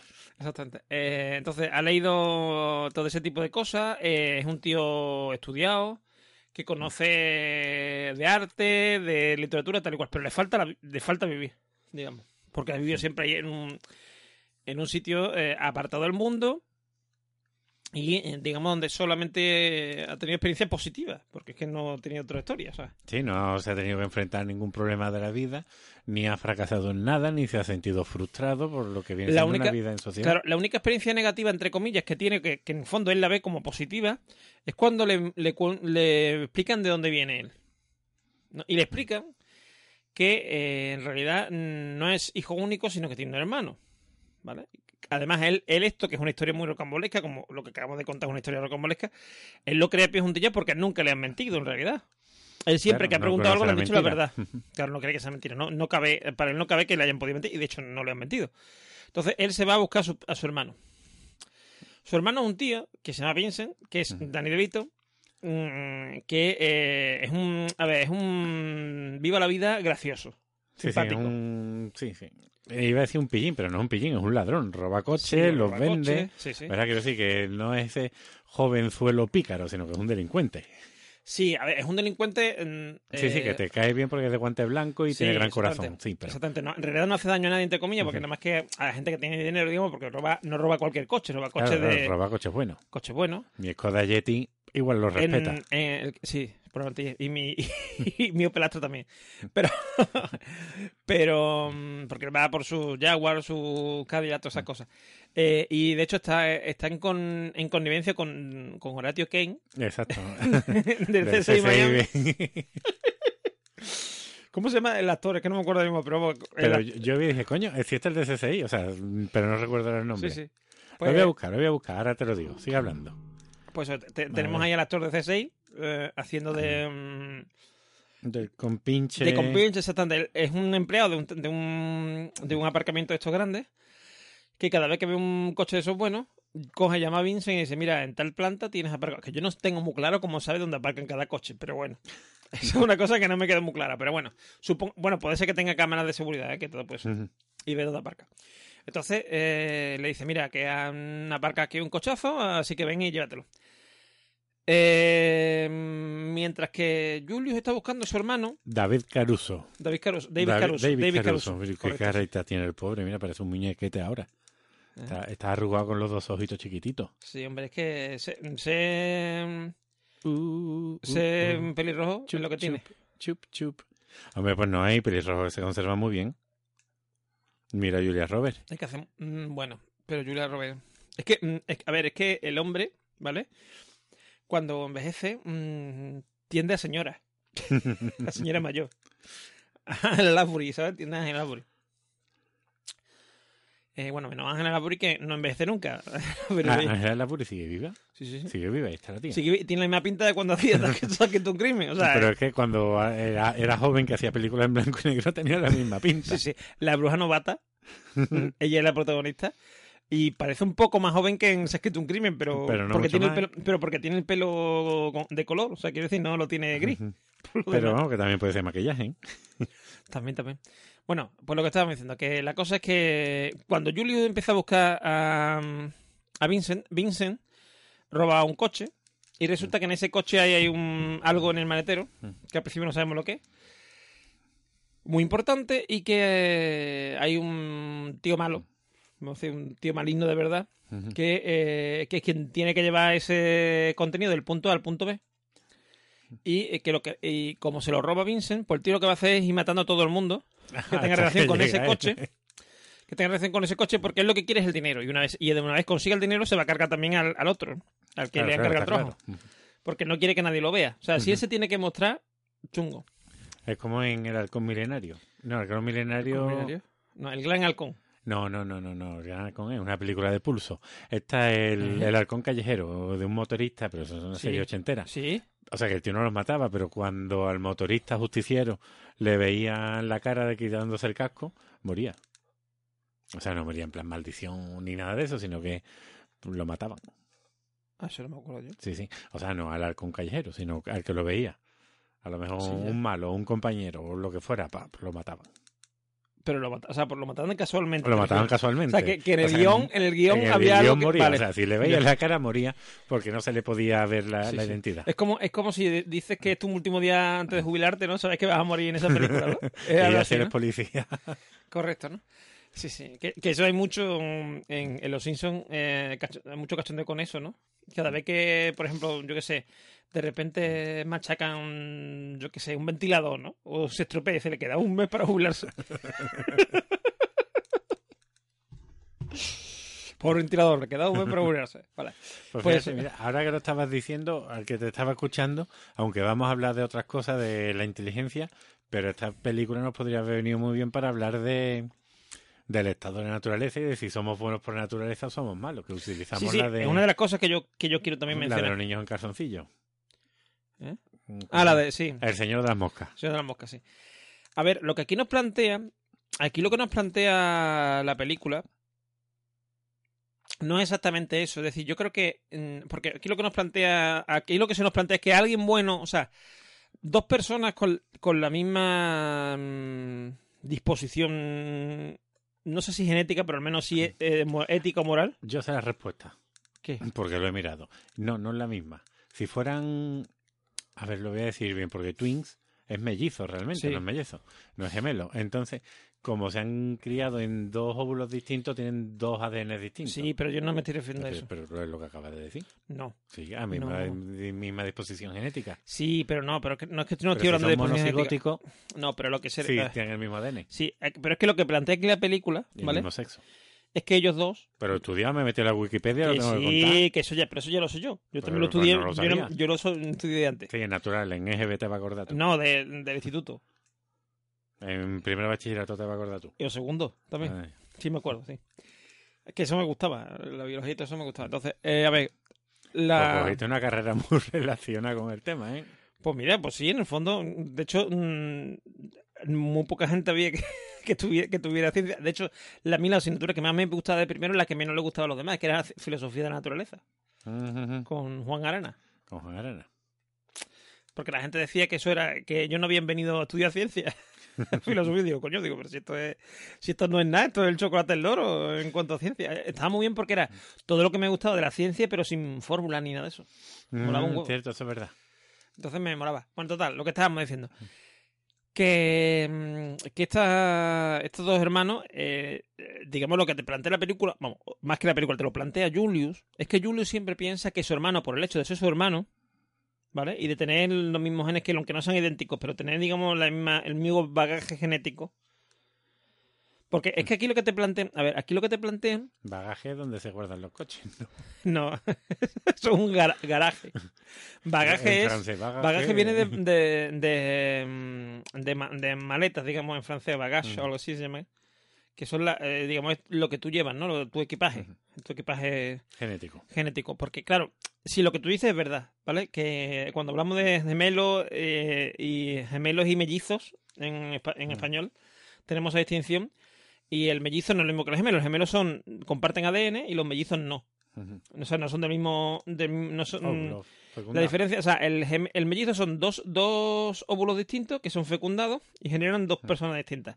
Y el, me- el gemelo es eh, un solo óvulo que se fecunda y en un momento dado, cuando se for- producen las primeras biparticiones, eh, se separan en, en dos em, en, en dos seres distintos. ¿Vale? O en tres. O en tres también. Que suele ser un asesino del cual no tenían constancia los otros dos hermanos. Sí, el que tercer gemelo es un, un clásico de Antena 3. Vale, bueno, lo que estamos diciendo. Se dividen, entre, se dividen dos entre los que sean. Ya tienes decir- mucho que ver. Que Doña Bella y el tercer gemelo. Vale, vale, los veré. Eh, dos que comparten la misma. Porque se suele decir eh, homocigóticos. ¿Homocigótico era así? Y visigótico. visigodo, visigodo. Porque comparten, el- comparten la misma. mm, el- la misma placenta. Están dentro de la misma bolsa. ¿Vale? Anio- an- an- amniótica. ¿Vale? Y están un- piel contra piel, digamos, los dos muchachitos. Sin embargo, los otros dos, los que han nacido dos distintos. canción de Sergio Dalma, piel contra piel. Sí, sí. Bailar pegado, ¿no? Nacer pegados es nacer. Eso ya es más siameses. Bueno, pues eso. El... que, de hecho, los siameses suelen ser gemelos, idénticos, o sea, Mm. melliz- eh, gemelos idénticos, ¿vale?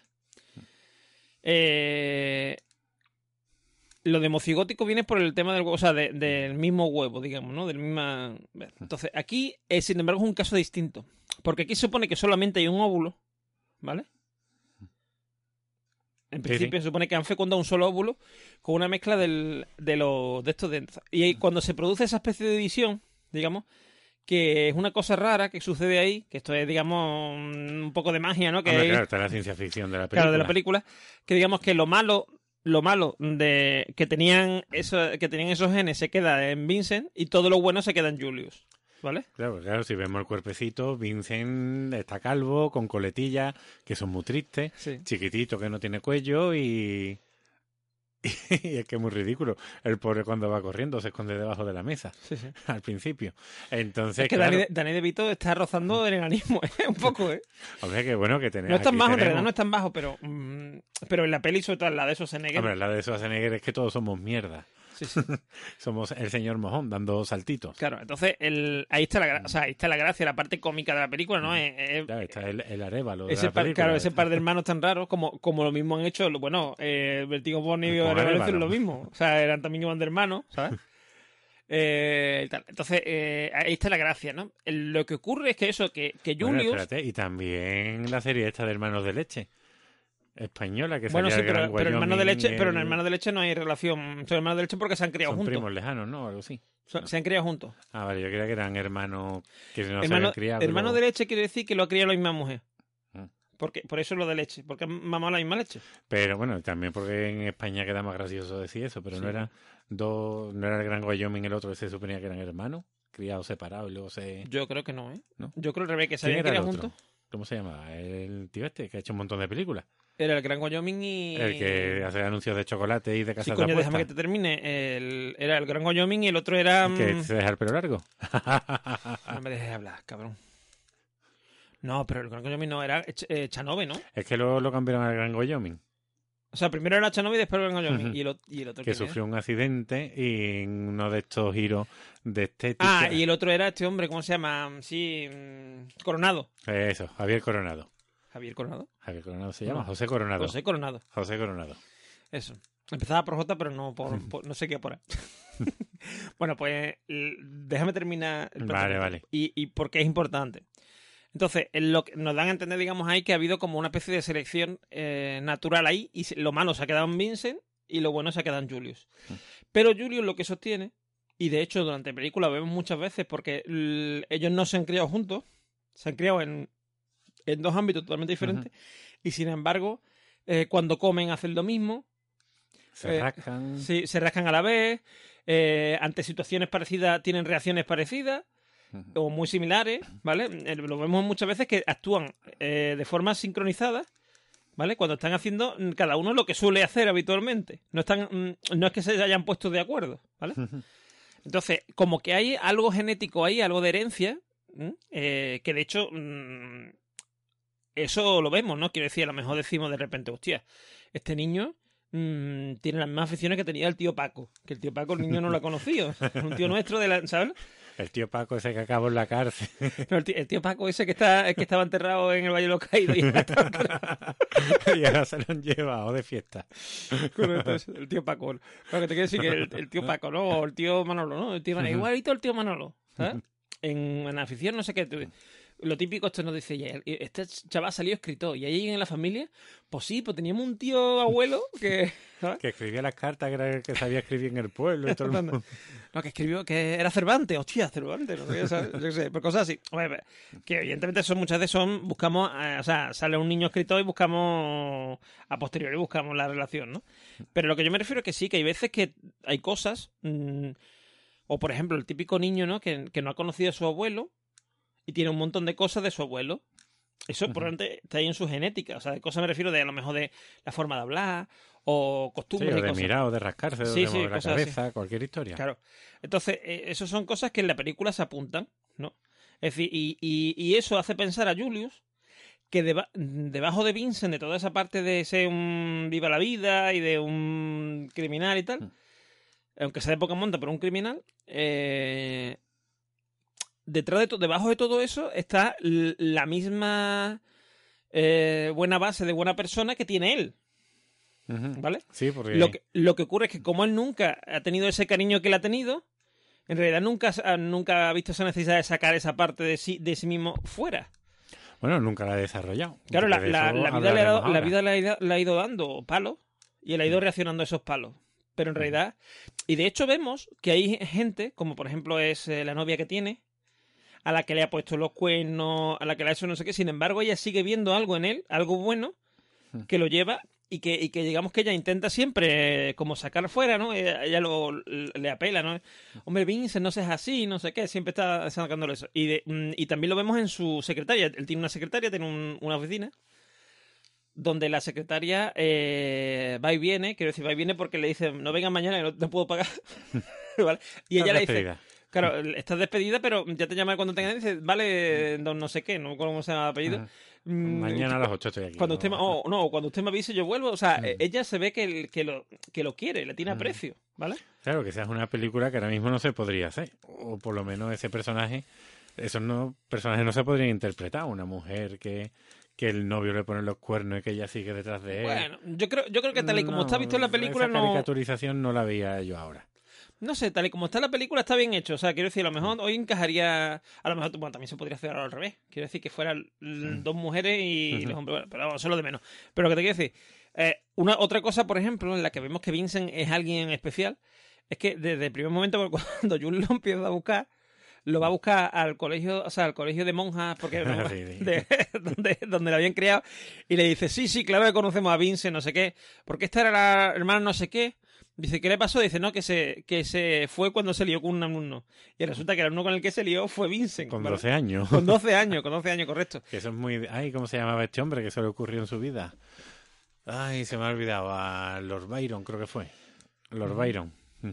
Pero, pero eso, y él, y él mismo dice que la, dice, no, yo desde mi primera vez, o sea, fíjate que Julius, que es el, digamos, el ser perfecto, el ser súper guapo, súper no sé qué, no liga hasta los 31 años, ¿vale? Sin embargo, eh, eh, este- claro, este ya está Vincent- totalmente maloso. Vincent con 12 años se consigue camelar a la, a la monja. O sea, es que eso es un. O sea, mm, una cosa es decir, no, me he camelado a una tía X, pero normal, una tía normal. Pero una monja, o sea, sí tiene que ser complicado. O sea, es decir, la estás sacando de sus creencias, de ¿sabes lo que te decir? Tienes que tener mucho, mm, mucho valor o mucha mm, maña para conseguir eso. Eso no es algo fácil. ¿Entiendes lo que te quiero decir? Claro, bueno, recordamos que desde Pienso lo que ya tú sabes, estamos en contra del abuso de menores, No, porque al fin y al cabo esa monja abusó de un menor. Sí, a vos menor, efectivamente, sí. Pero que lo que yo te estoy refiriendo, bueno, Sí, no sé, sí, sí, yo lo sé. Que me estoy refiriendo que, o sea, que él, o sea, pero fíjate, es, eh, es un abuso de un menor. Él convence a una monja. ¿vale? De que abuse de él, digamos, entre comillas, eh, mm, deje el, el, digamos, su, su compromiso con su, sus creencias y tal, y se vaya con él. O sea, se la liga. Sí, sí, bueno, el niño sigue en el orfanato. No, Pero- no, lo echan. A él Ah, lo ¿lo echan, me parece. Sí, No, yo creo que lo echaron por el incendio, pero no lo sé. Porque Schwarzenegger bueno, dice, sí, sí. aquí tenía que dormir Vincent. Y la mujer le dice, pues sí, dormía ahí, ¿por qué lo cree? Dice, pues porque es donde está más cerca de la alarma para poder avisar si hay un incendio o algo. Y dice la mujer, el único incendio que se provocó. lo provocó él, ¿verdad? Entonces ahí vemos también cómo los dos hermanos van variando, aunque siguen haciendo lo mismo. A lo mejor otro dormía ahí porque estaba más cerca de la ventana para poder fugarse. Sí piensan, o sea, piensan igual, pero diferente. O sea, eh, hay muchas Llegan a cosas. las mismas conclusiones desde caminos distintos. Sí. Entonces, eh, eso es curioso, ¿no? Entonces, el, bueno, la cosa es que Julius lo llega a localizar, Julius le ayuda. En varios momentos vemos cómo se meten en pelea, ¿vale? Evidentemente que, que Vincent siempre lo que hace es correr. Cuando hay una pelea, corre. Pero Julius no, Julius se enfrenta, se enfrenta desde, desde- se lleva todo el rato diciendo, por favor que no quiero pelea, que no quiero violencia, no sé qué. y al final la termina liando porque se lo buscan. O sea, los otros se lo que yo me fijé en la película, bueno, aparte de que para los millennials la voz de Danny DeVito es la voz que tenía antes Homer Simpson y la de Schwarzenegger es la que le ponen a Bud Spencer.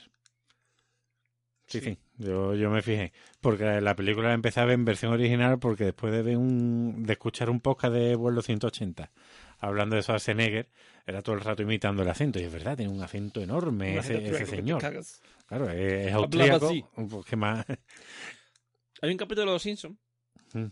En que graban lo del el hombre atómico este, que no sé no- cómo se llama. Sí, eh, sí, sí. Sí, bueno, para grabar la Fusion película. Man. eh, Bueno, Fu- Fission Boy y el otro era Fusion Man, puede ser. Sí, eh, fus- eh, sí, algo de eso, bueno, no me acuerdo, pero Fission Man. Fission Man y Fusion Boy, que es el niño. Y Fission Man es, eh, René von Kassel. es correcto, que es, que es en realidad Arnold Schwarzenegger. Está claro, está claro. Ahí Y, está, y hablo todo el rato así con un acento austríaco muy fuerte. y cuando y tienen que decir, vámonos átomos. Y, y dice, eh, corre, vámonos. o algo así. Ese episodio de Los Simpsons es muy bueno. Ese es muy bueno. por Antes eso- de y que es- los Simpsons decayeran. Y, es- y es Arnold Schwarzenegger total. De hecho, de hecho hay varios capítulos más en que se ve eh, René von y no sé qué. Y se ven películas de, de Arnold Schwarzenegger. La. Pues eso es lo que yo me hizo gracia porque va Schwarzenegger andando por la ciudad y ve un cartel de Rambo e intenta comparar los músculos y dice, no, no, no puedo, no puedo. Y yo pensaba que esa coña solo la hacían en el último gran héroe, cuando va al cine con el niño y ve que Terminator 2 ve el póster y está hecho por, por Sylvester Stallone. ¿Así? Sí, sí, ¿no te acuerdas? ¿No te acuerdas? no, yo es que hace mucho tiempo no la veo. Pues ahí está, ahí está el puntillo. O sea, el tío con las gafas y es Sylvester Stallone. Y me hizo gracia la tontería. Digo, mira, mira. En el fondo eran, son grandes amigos. Sí, sí, son, son muy amigos. Hicieron el Hollywood Bar este, ¿no? Junto con No, tú dices el, el. mm, Ahí. Hollywood Café, Sí, el. ¿Cómo se llama, coño? No sé qué es que lo hicieron con el de en la jungla de cristal, con el Bruce Sí. Willis. Que es Foster Hollywood. El Foster Hollywood. Forte Hollywood no es la hamburguesa, pero no tiene nada que ver con eso, ¿o sí? Sí, es verdad que montaron un negocio juntos. Montaron un. un- aunque no sabemos cómo se llama, montaron un esto juntos. Mm. Y, el- y también hubo modelos, hicieron, un montón de gente lo hicieron. Y estos dos tienen el cachón de eso. Y lo que tú dices, en un momento en que se, se compararon músculos con lo de. De Stallone. Sí. Y, y se queda así como diciendo, yo soy mejor. y la verdad es que el, el tío está, el tío está tremendo ahí, ¿eh? O sea, tiene unos, unos Sí, sí, gemelos cuando, es su película perfecta. porque además yo no sé por qué se lleva casi todo el tiempo con pantalones cortos y, y se le ve las pantorrillas, tío. Porque yo creo que para hacerlo más ridículo todavía, Sí, más inocente, como si fuera un niño. Sí, muchacho, ¿no? Sí, pero tú sabes, los niños... o, o un turista, una especie de turista. Es que parece como un turista en, el, en, la, en, en la vida real, ¿sabes? sí, porque ha llegado y lo intentan robar al Sí, sí. principio, todo, todo. Es, ¿Cómo se llama este que llega con la gallina y... Sí, sí, Pa- Paco, Paco Martínez Martínez Soria, pues igual. Sí, es esa cosa del, del mm, pueblerino, ¿no? Que llega. Pero claro, él es un pueblerino con mucha educación, con mucha Claro, fuerza. pues, ser de pueblo no implica... Tiene a lo mejor esa inocencia, pero no es tonto para nada. Al contrario, es muchísimo más listo y culto que todas las personas que le rodean. De hecho, es curioso porque, porque Vincent, que es una persona muy vivida, que se, tiene mucha experiencia, sabe muchas cosas que Vincent o sea, que Julius ignora, porque cosas de la vida cotidiana. Sin embargo, eh, Julius tiene mucho más claro cómo debe Vincent enfocar su vida. De hecho, al final, eh, es lo que termina ocurriendo. Que Julius lleva a su hermano por el buen camino, ¿vale? Vamos, para simplificar, lo que ocurre es que todo va bien, eh, consiguen vencer al malo, y en vez de quedarse con el dinero que se va- que... Cinco milloncejos. No, más, más, más. No Creo eran que era- 5 millones, ¿Cinco lo que costaba porque el otro intentó negociarlo creyendo que eran 5 mil dólares y el otro dijo, Sí, cuando cerramos un trato de 5 millones, sí. Bueno, pues los 5 millones se los quería dar. Al final lo devolvieron y el, no sé si un banco, no sé quién, alguien le dio, o, el- o el Estado por haber mm, cogido al tío este, le dieron 300.000 euros, o el dólares o 200.000 o algo así. Entonces ellos montan una, una especie de, mm, de esto, de, ¿cómo se llama? De mm, asesoría, ¿vale? Y eh, al final la madre aparece, porque la madre, ellos creían que estaba muerta porque fueron a la fundación donde se suponía que vivía la madre, la fundación que había montado Telecom, porque la, la madre era artista. Además, curioso porque la madre, eh, ella misma deja clara, bueno, ella misma, la persona que los atiende, que resulta que es la madre, porque la madre no estaba muerta, la madre lo que pasa es que se cree que van a por su dinero y que no son sus hijos. Porque a la madre le dicen que, que los hijos han muer- muerto. Bueno, que él ha muerto. Que él ha muerto, el mayor. Bueno, sí, el mayor. Porque Eh. el del pequeño no sabe nada, Vincent no sabe nada. Y, mm, y entonces eh, resulta que su madre mm, tiene dinero, mucho, pero eh, mm, teme que se lo quiten, ¿no? Evidentemente. Pero sobre todo, eh, lo curioso es que ella misma dice eh, fulana, porque habla siempre de ella en tercera persona, porque se supone que ella no es quien está hablando. Y dice fulana, eh, mm, para su sorpresa, para sorpresa de ella, eh, mm, empezó a tener éxito con sus obras de arte, no sé qué, le empezaron a vender a- por mucho dinero sus obras y eh, consiguió un gran éxito que nunca antes llegó a entender. O sea, ella es como ella es como muy humilde sobre su propia, ¿sabes? Su, mm, su propia Éxito. Sí, su propio éxito. Le parece que le parecía que no era para tanto y es muy como Julius, ¿no? Es decir, eh, tiene esa cosa, ¿no? Que o sea, se ve se ve mm, o por ejemplo, también vemos a uno de los padres, que es quien les pone la en la pista de donde puede vivir la madre, tal y cual, que, eh, que la ama profundamente, o sea, pasa un montón de tiempo y sin embargo sigue amándola, sigue como diciendo, Sí, que además le Además, pidió un tío- matrimonio. Sí, sí, además un tío que se ve allí que tiene está casado con una tía más joven y tiene, y tiene pinta como de... Sí, petadillo de deportista. Sí, sí, como de... mm, Pero de... mm, ¿De de faque? ¿Cómo se llama eso? No, sí, de faque, pero me refiero de... mm, Bombo Band o algo así, ¿no? yo no Bombi sabía. Band, Bombi Band. Bon vivant, ¿qué? Eh, el del buen vivir, o sea, es en francés, una expresión francesa. Ah. Es como un viva la vida, pero Vale, vale. pero en el sentido de, mm, eh, ¿cómo diríamos? De, de tío Bertín Osborne, ¿vale? Para entendernos. Ese es un Bombi Band. Que por cierto, siempre que me dicen tres personas con las que te irías de fiesta, para mí uno es Bertín Osborne. Sí, sí. Yo para mí también. Oye, pues si nos escucha nos podría invitar a su casa, además Sí, sí. coge cerca. Vamos, invitarnos a su casa o a tomar unos vinitos ahí en el centro, unos vinitos de naranja, no hace falta que nos invite a su casa. Ya, ya, no. O lo invitamos nosotros, o sea, si es a vinito de naranja, lo invitamos nosotros que es barato. Ah, ahí está. Pero que nos invita a su casa. Bueno, Vale. vale. a la casa de Bertín Osborne. Bueno, vale, pues si tú quieres ir a casa de 29, vamos a la casa de 29, y grabamos un podcast de allí. Venga. Hablamos de algo que haya hecho él y... Pues si lo ha hecho todo un hombre del renacimiento. Sí, sí, sí, la verdad que Es sí. el Bruce Dickinson Pero español. yo no sé si he hecho alguna peli. Yo no, no Seguro. me suena. Mira, me voy a meter en el IMDB. Seguro que ha salido en plan, Bueno, yo sé, escucha, cantante a nuestro. ¿Qué quinceañera es, o eso? algo. Que, eh, que es un. Un no sé qué bobandes. Bombi Band. Bombi Band, que me lío siempre. Bombi Band. Eh, o sea, es decir, que el tío se, mm, a- eh, será como el tío Bone que puede eh, contar por mil a las señoras que han pasado por su cama, ¿no? Sin embargo, tiene un muy buen recuerdo de ella, ¿vale? Y, y ve algo también en ellos dos, en los dos chavales, que le recuerda a... Él no duda que sean hijos suyos, de él y de... Y de esta mujer. Oye, pues no es broma, pero hoy que hoy es 6 o 7 de diciembre. Hoy es eh, 8. ¿8? No, hoy... Hoy... 8.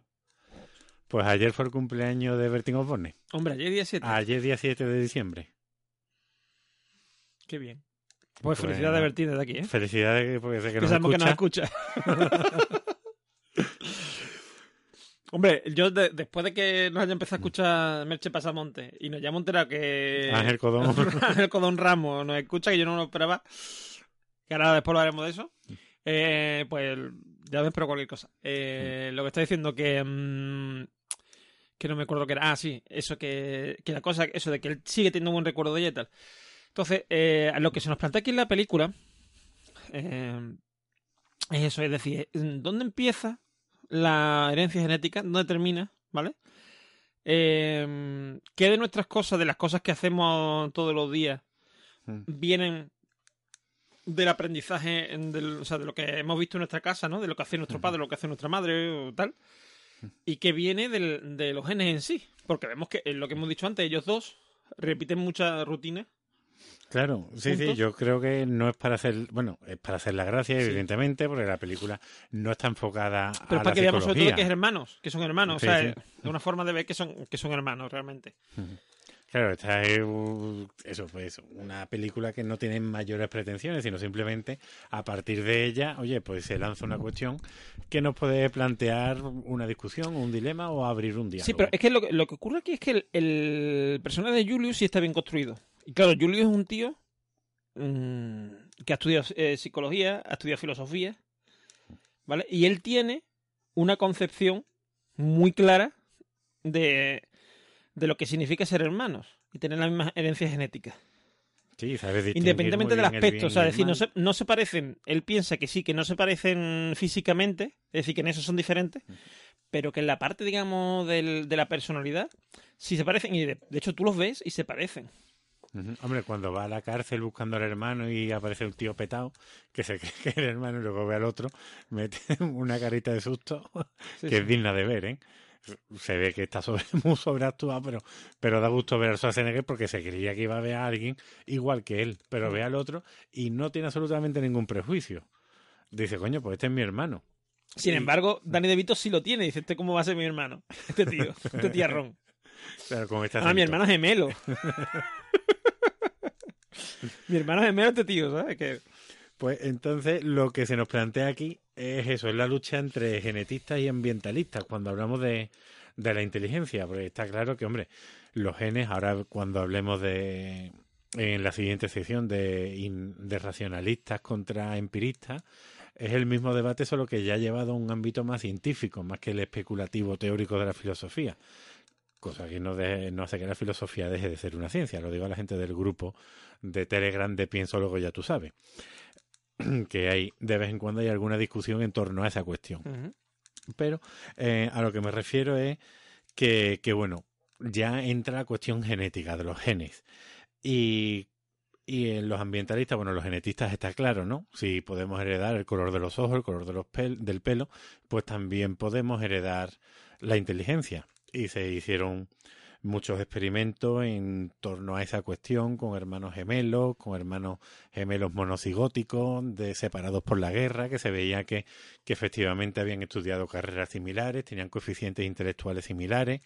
De hecho, esos experimentos se han criticado por los pocos individuos de experimentación porque bueno hay pocos gemelos separados en guerra monocigóticos que tú los hayas podido encontrar y localizar entonces claro es como decir que seis pares no, no te dan una teoría pero bueno luego es verdad que sí se ha ido haciendo más experimentos como unos que se hicieron en en Suecia a finales de en la década de los 90 que se estudiaron tanto a gemelos como a mellizos y se vio que los gemelos sí tenían muchísima más afinidad que, que, los mellizos. Entonces, ahí sí se puede hablar de una carga genética, pero los ambientalistas, que es la otra corriente, es la que, bueno, la que te dice que, como he dicho antes, que al igual que ocurre con, con el cuerpo, ocurre con la mente y sí que puede haber una predisposición, pero al igual que tu cuerpo lo puedes ir entrenando con una buena dieta, con una buena alimentación o, no, si haces todo lo contrario, pues eh, con la inteligencia ocurre lo mismo. Y así lo demostraron, que esto sí lo voy a tener que mirar, en 1939 los psicólogos norteamericanos H.M. Skills y H.B. Dye, Die, D-Y-E, al comprobar que los niños que vivían en orfanatos donde vivían muchos niños, es decir, donde había una saturación de clientela, estos niños desarrollaban muchísimo menos habilidades sociales y, y en los test de inteligencia sus respuestas eran más pobres que otros niños de orfanato que, que en esos orfanatos eh, no había tanto niños y entonces los monitores, las personas que estaban a su cuidado, pues podían jugar con ellos, contarles cuentos, ayudarles a hacer los deberes, es decir, los estimulaban. Por lo tanto, ellos descubren que, bueno, que la genética es importante, por supuesto, pero eh, el ambiente es lo que es realmente fundamental. Yéndonos más adelante en el tiempo, en la década de los 60, se descubrió que más allá de esta estimulación intelectual de la que han hablado estos psicólogos, hay otros factores como son la, la nutrición, que puede llegar, que afecta a la inteligencia de las personas, como, como así demostraron los estudios, esto lo tengo que mirar otra vez, de Stock y Smithy, en el que si no hay una buena nutrición en la fase de desarrollo del niño, el crecimiento físico y mental se ralentiza o incluso se detienen. También eh, dentro de los gemelos monocigóticos, realmente la historia va cambiando mucho también, porque es verdad que aunque tengan la misma carga de ADN, es verdad que, que su sexo y sus rasgos faciales vayan a ser el mismo y muy, muy, muy similares, ya desde el mismo momento de la gestación están siendo distintos, porque a uno a lo mejor le está llegando más flujo de sangre, la placenta es más grande que la del otro, y se ha demostrado que aquellos gemelos cuya placenta es más pequeña o que han nacido con el ay, ¿cómo se llama esto? con el cordón que no me salía, perdón, con el cordón umbilical eh, en el cuello, pues parece ser que su coeficiente intelectual es más pequeño, aunque bueno, para hablar de los test de inteligencia tendríamos para otro programa, porque yo personalmente estoy muy en contra de ello. Pero bueno, más allá de eso, lo que se nos plantean es que tenemos dos escuelas enfrentadas, todavía no hay solución ninguna, y tenemos por un lado, pues eso, como hemos dicho, los genetistas que dicen que el ambiente, perdón, que los genes, esa predisposición genética, que es la, la hipótesis de la que parte la película, es fundamental. Así Julius, como había nacido de los mejores en todas las ramas, él tenía que ser perfecto. Que eso seguro que a lo largo de este mundo tan conspiranoico en el que vivimos se ha intentado hacer con el MK Ultra o cualquier historia de esta. Hallar el soldado perfecto o lo que sea. Pero. De hecho, esa, eso era la intención. Conseguir un soldado perfecto cuando hacen a Julius, me refiero. Pues si todo el mundo sabe que es Jean-Claude Van Damme. Pero bueno. soldado universal. Qué chula, pues por lo visto tiene segunda parte, ¿eh? Y tercera. Sí, sí. Y solo me quedo en la primera. Tiene, tiene. En fin. Eso fue una saga, o sea, el Soldado Universal fue una saga, hicieron ahí un montón de películas. Es como esta de Netflix de Un Príncipe para Navidad, que lo, el año pasado fue Boda Real y este año es un Bebé Real. La mejor trilogía que se ha hecho nunca. Esa no lo he visto yo. ¿No has visto? Pues ya es una trilogía. Netflix veré, ha visto ahí el filón. Yo he visto este año el de un- uno de un caballero que Ah, el Caballero de Navidad. de Navidad. Que esa va a tener continuación con el hermano, está claro. Yo creo que sí. Yo creo que ya Netflix ha visto ahí. Pero es que me ha gustado, tío, me ha gustado a mí esa. Es que las vi- películas navideñas están chulas. Sí, sí, está Yo cuando veo Hallmark presenta o producciones cinematográficas de América presenta, tú dices, hostia, esta va a ser buena, buena, buena. Bueno, pues sí, efectivamente. De hecho, mm, esto que tú estabas diciendo se plantea en la película. Quiero decir, eh, Julius dice en un momento dado, porque le dice Vincent, le dice, yo no soy como tú, yo no, yo no soy, yo no soy tu hermano porque yo no soy como tú, soy un Mm, una escoria humana, ¿vale? Soy un mierdecilla. mm, Yo, o sea, yo robo, he hecho esto, he hecho eso. Dice, y le dice Julius al hermano, dice, claro, dice, si tú has vivido en un orfanato, en un orfanato, nadie te ha querido nunca, no has tenido el cariño que tengo yo, ¿cómo vas a ser como yo? Claro, que eso es ya lo que iba a decir, aunque la película parte de la premisa de los genetistas, nos vamos al ambientalista. Aunque realmente es verdad que tiene que ser una mezcla de ambas. Claro, eso es lo que plantea de hecho la película. Eso es lo, es lo que a mí me gustó de la película, lo que a mí me hizo encenderme la bombilla. Porque digo, coño, digo, qué bien está resumida las dos tendencias, ¿no? Y sobre todo, eh, cómo lo, lo convierte en una sola. Quiero decir, es decir, eh, evidentemente, eh, lo que lo que dice Julius es, mi hermano es distinto a mí en cuanto a comportamiento, porque no ha tenido un modelo a seguir, modelo conveniente, porque no ha sentido querido. En el momento en que seamos de nuevo una familia, los dos juntos, y nuestra madre y tal y cual, eh, Julius va a sentar la cabeza y efectivamente lo que ocurre, porque la, la película no lo hemos dicho, pero termina con, eh, bueno, porque todo el mundo, este tiempo hemos dicho que mm, Vincent tiene una novia, Pero Es esa que no tiene- una hermana. que tiene una hermana, una hermana que está bastante bien y, de Kelly hecho, Preston. más guapa Ujú. Que su hermana. Pero las dos tienen un cuerpo estupendo, ¿eh? Sí, las dos son, las dos están muy bien, ¿vale? Mm. Pero, pero la, la de la que se líe con Schwarzenegger es muy de Schwarzenegger, quiero decir, es una tía potente, tal, que está muy bien. Y claro, enseguida queda prendada por semejante eh, espécimen como es Julius. Entonces, entonces eh, los dos se casan con su. Bueno, el, el Vincent no se quiere casar con su novia, aunque ella se lo pide. Y al final se casan y los dos tienen gemelos. Cada, cada pareja de hermanos, de hermano y hermana, tienen gemelos. Claro, que además, además esta cuestión es, es muy importante hoy día porque con la... Ay, con... Ahí iba a decir los embarazos asistidos, ¿no? Leche. La, ¿Esto es tú? La fecundación. Ah, in vitro. Como se fecundan muchos óvulos, cada vez hay muchísimos más hermanos gemelos, muchísimos más Sí. mellizos. Entonces, bueno, es interesante ver si los dos te van a salir iguales, en plan mm, el pueblo de los malditos o la invasión de los cuerpos de Yo, mira, yo por los, los mellizos gemelos que he conocido, tengo una teoría y es que yo creo que en el fondo, si, porque de hecho ahora hay Mm. una, una cosa que está ocurriendo, que ocurre en, en educación, y es que Mm. cuando hay dos hermanos gemelos o dos hermanas gemelas, las separan, las ponen en clases diferentes. Yo tengo, no los tengo, yo tengo mellizos y gemelos en mismas clases. Pero, que de hecho soy un desastre porque no me doy cuenta. no, pero yo te, yo te estoy hablando de la, de la educación primaria, ¿vale? Ah, en primaria no no, sé, no sé en secundaria de- cómo va. No, en secundaria y en bachillerato ya te digo yo que no porque los tengo rejuntados. Probablemente vaya por apellido, vaya distinto. Pero yo te digo que en, en primaria, antes, iban juntos. Yo, yo he tenido, en- yo de hecho tuve, en, eh, cuando cambié de colegio, en mi clase había una pareja de gemelas y una pareja de mellizas, ¿vale? Y Y entonces tú, tú las veías y era curioso porque mm, solían ser muy contrarias la una a la otra. Quiero decir, si una era muy extrovertida, la otra era más bien retraída. Si era no sé, ¿sabes? O sea, como el yin y yang- o sea, dentro de cada uno tiene su personalidad. Mm. Pero digamos que era un poco reflejo de la otra persona, ¿vale? Como si el hecho de haberse criado juntas, vestir igual, mm, o las vistan igual, mejor dicho, que tal, como que las convirtieran en una sola persona y cada una es como una, una parte de esa persona. ¿Sabes Y yo creo que eso influye, pero eso es parte del, mm, no de la herencia genética, sino de la, de la parte ambiental. El que las hayan criado de esa forma. Claro, bueno, por eso a lo mejor. Por eso ahora lo separan en la, en, en la enseñanza, vamos, la educación básica, con la idea de que cada uno, eh, digamos, eh, exprese su personalidad de forma independiente. Ajá. No lo sé, no sé, lo miraré por ahí. La verdad es que no tengo ni idea de si los ponen juntos o los ponen separados. Ahí, ahí me pierdo.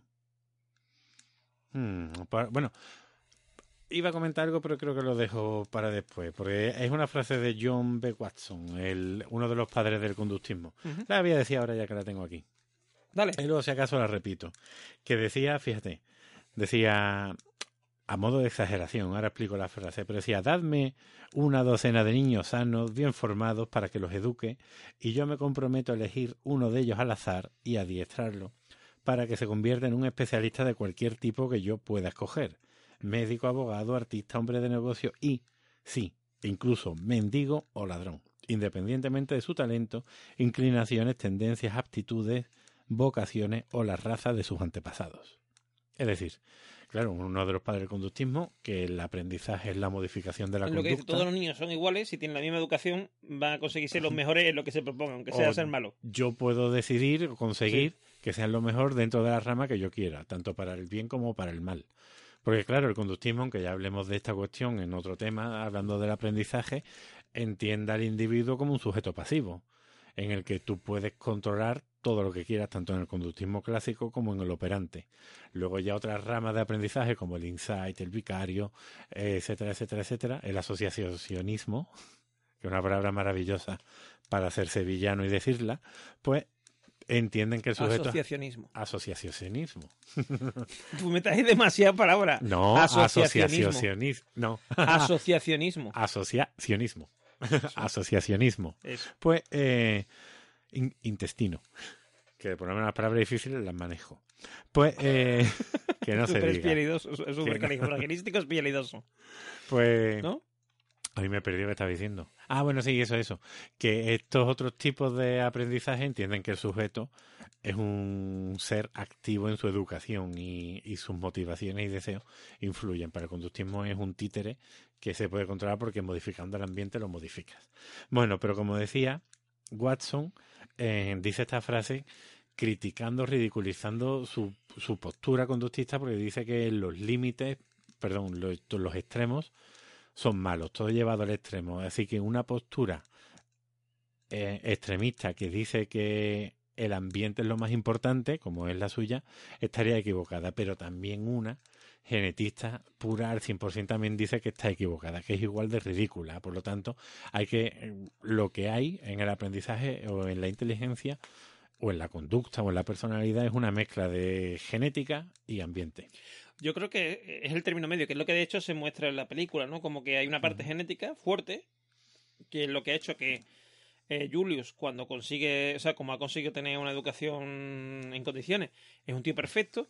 Y eh, este hombre, mm, Vincent, como no ha tenido esa educación, ha salido un bala perdida. Pero en el momento en que tiene esa educación, tiene esa familia, tiene ese cariño que necesita, se, se, se aviene a razones y se viene al lado positivo de la vida. Como el sobrino malo de Emilio Aragón es médico de familia. Que era ahí Torrebel. Pero Sí. luego ya cuando lo coge Chechu y todo, pues ya se hace bueno. Claro, claro. Chechu. Chechu, no, era hijo, Chechu. Era Chechu. ¿Cómo era? Eh, Chencho. No, Chencho. Era, de, era de la familia. Chencho. Pero bueno, pues eso. Estamos en revival, viejuno, ¿eh? aunque tú. Doña Bella, no la recuerdes. No, esa no. Esa no la recuerdo. Yo recuerdo otra de la no sé qué, Duarte Secretaria. ¿Te acuerdas de esa? Era un culebrón de Telecinco. Ay, no lo sé, pero Ana Duarte secretaria O o, algo así, sí, puede ser. Ana Duarte no sé si era una cantante, ¿no? Sí, Ana Duarte es alguien o Ana- bueno, o No sé qué, yo me acuerdo que era Duarte, yo es que sé que no sé qué Duarte secretaria. No sé cómo, si alguien se acuerda que lo ponga en los comentarios. Para lo miramos, eh, pero por cierto, mirando Bertín Osborne ha hecho algún que otro culebrón.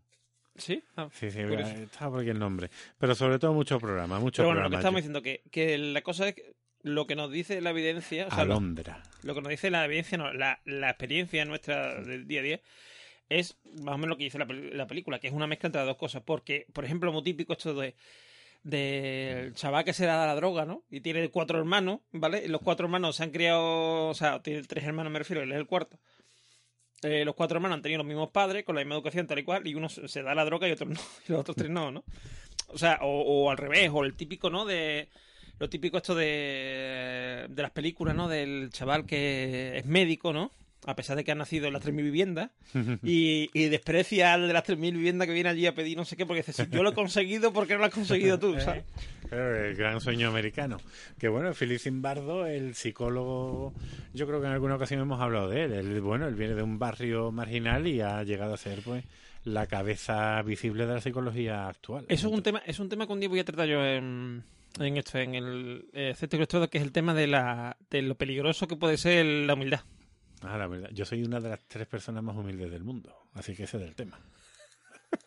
No, y lo digo porque mucha gente lo que le pasa, o sea, el, eh, por ejemplo, lo típico esto de mm, que uno ve, ¿no? El- La gente está que hace vídeos en YouTube diciendo, si yo lo he conseguido, tú también lo puedes conseguir, ¿sabes? Porque, o sea, eso a lo mejor no es verdad, quiero decir. ¿Me lo que te- Posiblemente no sea. Claro, verdad. claro, o sea, es decir, es como si tú imagínate que Picasso vi- hubiese vivido en el día de hoy y pusiera, no, no, si yo he conseguido llegar a los mejores museos, no sé qué, tú también lo puedes conseguir, más aún para ti, Si ¿sabes? compras mi sistema en siete pasos, Claro, es decir, es decir el, el hecho de que tú quieras que tú te lo plantees, ¿sabes lo que te decía? Entonces, igual que mucha gente, por ejemplo, una cosa que pasa hoy en Twitter, que se ve en Twitter, que la gente indignada diciendo, no, pero este tío, ¿por qué no hace esto? No sé qué, si yo lo he conseguido, o el típico, ¿no? El típico que tiene muchos millones. Y dice, no, no, la gente que está en, eh, ahí eh, tirado en la calle está porque quiere. Porque nada más que tiene que ponerse a trabajar como he hecho yo y lo va a conseguir, ¿sabes? Porque claro, tú piensas, no, yo no soy nadie especial. Si yo lo he hecho, lo puede hacer cualquiera. Eso es la, la humildad extrema, como yo digo, y es muy peligrosa. Bueno, un día hablaremos de eso. un día hablaremos de eso. Y vamos a pasar a la siguiente sección y ya sigues tú con tu, sí, sí. dando tu, tu tabara, ¿no? Sí, así sigo yo un ratito con lo mío. Venga, pues vamos a, a Pago nos ha servido.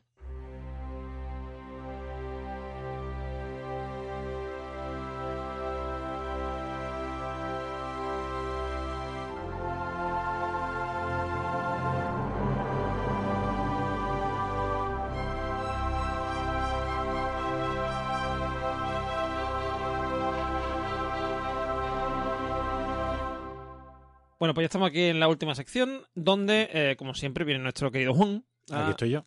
a ilustrarnos. En este caso vamos a, vas a continuar hablando del tema que hemos eh, tratado en la película, ¿no? O sea, Exacto.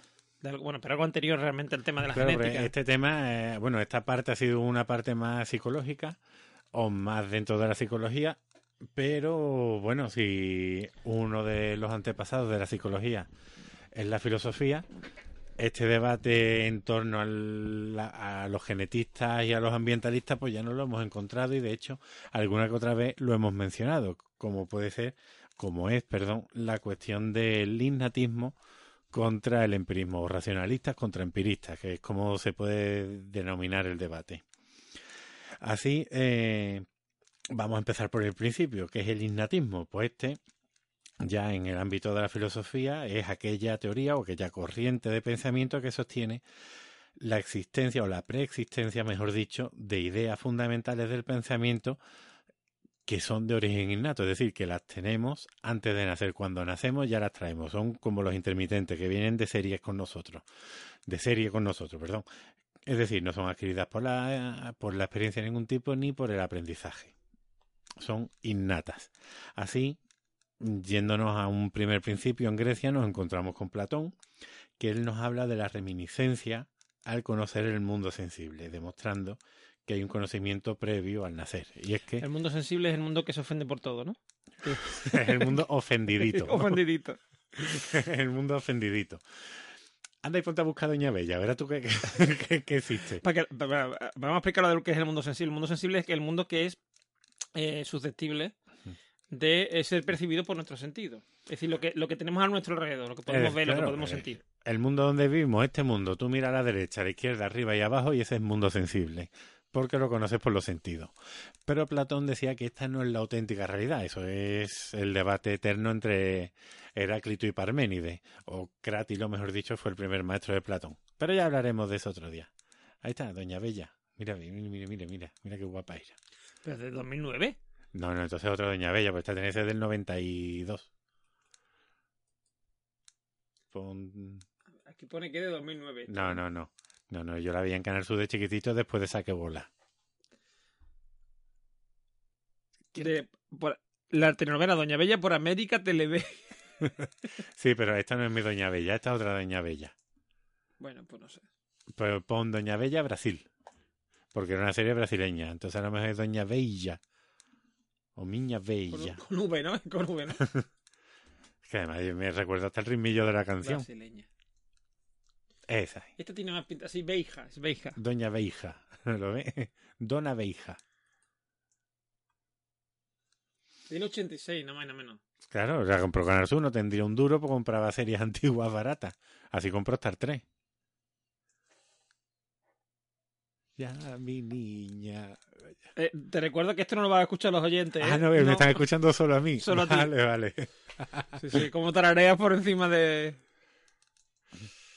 Bueno, entonces Tampoco sí- es tan bella, ¿eh? La muchacha, No, ¿eh? hombre, solo le estás viendo la mano y el anillaco. Sí, bueno, y la he visto en un espejo.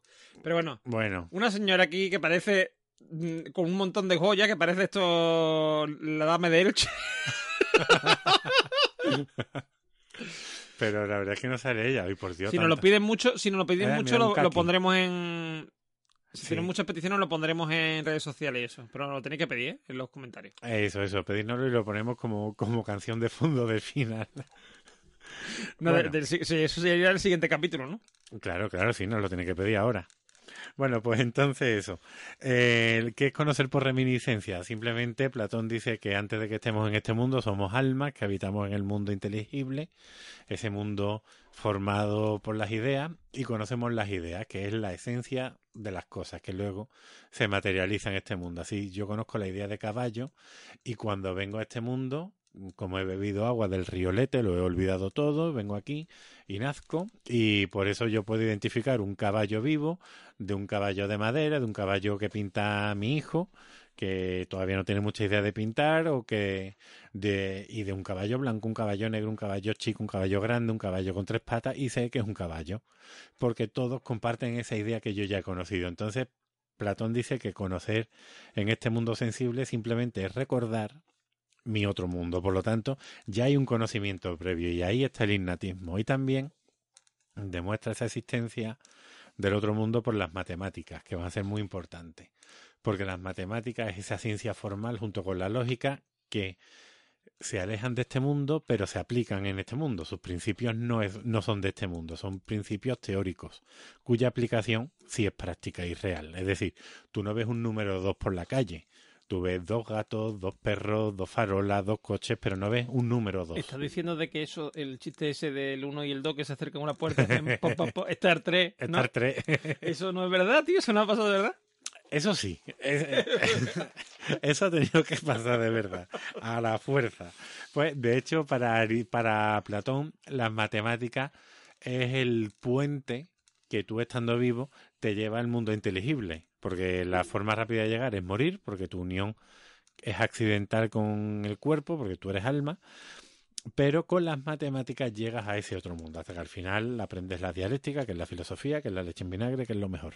Pero es el, las matemáticas es el paso entre la pistis y la dianoia, que es la explicación seria del mito de la caverna. Es decir, Platón le explica, o Sócrates le explica a Glaucón en el libro de la caverna, en el libro 6, el símil de la línea. Glaucón dice, ¿eh? Dice, pues espérate que te lo cuento en un cuento. Y eso ya es el libro séptimo, que es el mito de la caverna, que ya lo entiende todo el mundo.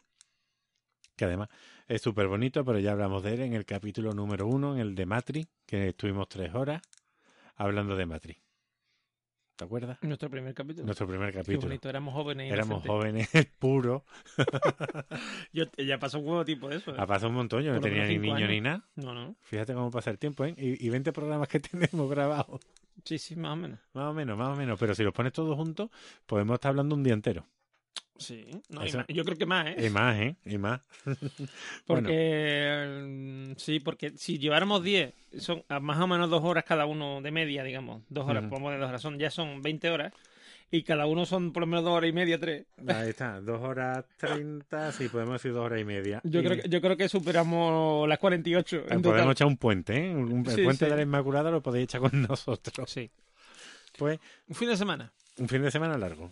Pues a, eh, a Platón le va a surgir su contra, que va a ser Aristóteles. Y ojo que Aristóteles, él se consideraba ¿Aún el así? mejor de los platónicos. ¿Aún así? Aristóteles aún así. Que se casó con la viuda de John Fitzgerald Kennedy. Claro, claro. Fite, Fíjate, fíjate. fite. No tendrá que- esa mujer historias que contar. Era, esa sí que era Doña Bella. Por cierto, muy buena, muy buena la, la canción de, de Sabina de Pobre Cristina, de Cris, Cris, Cristina, que es la Cristina Onassi, la hija de... Ah, pues fíjate, pues no, no la había yo pillado. Pues sí, pues va por ahí. Mm, La tendré que escuchar otra vez. Hace Esta- mucho. pues esa canción está interesante porque lo que dice es que Cristina Onassi está triste porque eh, con su vida de, digamos, vacía Mm. de millonaria no ha vivido lo mismo que los demás y ella, ella añora que un albañil le piropee, que... eh, ¿Sabes lo que decir? Bueno, bueno. Y digamos, y digamos que se, se, mm, se pone mustia, ¿no? De- al sol de la... de- como dice, tomando el sol en la, en la, en la piscina de Incosol o algo así. Bueno, eso, eso también sería para analizar, ¿eh? Sí, bueno, un día podemos analizar canciones de Sabina y, da, y hay mucho, ¿eh? Algún día, sí, sí, sí. Pues mira, a ver si lo hacemos pronto. Bueno, yo ya tengo ya los temas para algunos programas, Vale, vale. que además hemos ido anunciando aquí, porque según nuestro programa, con Vico teníamos que haber hecho hace dos programas ya, pero Vico uy, pero es que Vico es un señor muy ocupado. Está, está, is missing. Yo creo que tiene ahí unos proyectos... Mm, Curioso. Que no son tan interesantes como el nuestro, pero a lo mejor los tiene más cercanos. No, pero un proyecto, un proyecto de los tuyos, de los como los que tú De tenías. los míos, sí, yo creo que sí. El de que, nos esto estuvo, que- el que nos estuvo alejado de la sonda durante un tiempo. que de esto que te absorben mucho y no es una escritura. Correcto. Bueno, para no perdernos del tema, eh, hemos dicho que va a ser la lucha entre innatistas y empiristas a lo largo de la historia. Pues en Grecia, si tenemos dentro del innatismo a Platón como máximo representante con su reminiscencia y sus matemáticas, su contra va a ser Aristóteles, su gran, su gran alumno. Que Aristóteles va a decir una frase que ya la retomarán en la modernidad, que es que nada entrará en mi cabeza que no haya pasado antes por mis sentidos aunque lo dice de un modo más bonita, que es no hay nada ahí en el entendimiento que antes no haya estado en los sentidos. Es decir, Todo lo contrario. todo lo contrario, básicamente la forma fina, y elegante de, criticar la dualidad ontológica. Eso es todo lo contrario. No hay dos mundos, solo hay un mundo que es este y posiblemente le vendría pues, eh, pues por ser hijo de médico, de familia de científico, en lo que todo tiene una explicación racional dentro de este mundo. Si damos un pequeño salto, que nos saltamos la, la Edad Media, porque la Edad Media va a estar dominada por la religión, pero bueno, ahí sí nos Y encontraríamos por Aristóteles. y por Aristóteles eh, y el neoplatonismo, pero muchísimo más Aristóteles, con Santo Tomás de Aquino, nos vamos a encontrar, pues, eso, a San Anselmo de Canterbury, con su. Ay, se me dio de la cabeza, eso me pasa Con por. su- Ah, no, eso son, te iba a decir su, su dulce, pero eso es Cadbury. Tiene un chocolate con pasas que está buenísimo. Ah, pues no, no lo conozco, pero yo creía que yo era el único ser vivo al que le gustaban las pasas. Yo, yo también, a mí también. bien, bien, Y, bien. la, y las frutas cachadas. Yo soy que se come las frutas cachadas de los, de los roscones de reyes. Yo ahí me pongo con mi padre un mano a mano, porque es que está riquísima. Pero bueno, Sí. Descartes, yéndonos más para adelante, eh, nos dice el argumento ontológico, San Anselmo de Canterbury, ahora me acordado. Pero mira, ¿ves como lo que estamos diciendo? Tú y tu padre, como tenían los mismos genes, les Pues gustan nos las gustan frutas las cachadas. frutas cachadas. Tenemos la misma carvela y las frutas cachadas. Pues, Descartes, Descartes, Descartes, Descartes, por Dios, he Descartes. dicho Descartes en este podcast. Descartes afirmó la existencia Manuel, no te arriba la pared que Que te va te llena llena de de cajas. del innatismo, ideas innatas. Dice que hay tres tipos de ideas. La idea facticia, las que están basadas en la realidad, las ideas adventicias de la imaginación, y luego hay otro tipo de ideas que no forman parte ni de una ni de otra. Otro día hablaremos más en serio de esto. Que son las ficticias. Viene de la ficción, ¿no? Ahora, eh, eres mi pequeño troll. Hombre, que estaba diciendo adventicias, ¿verdad? Y digo, pues, facticia.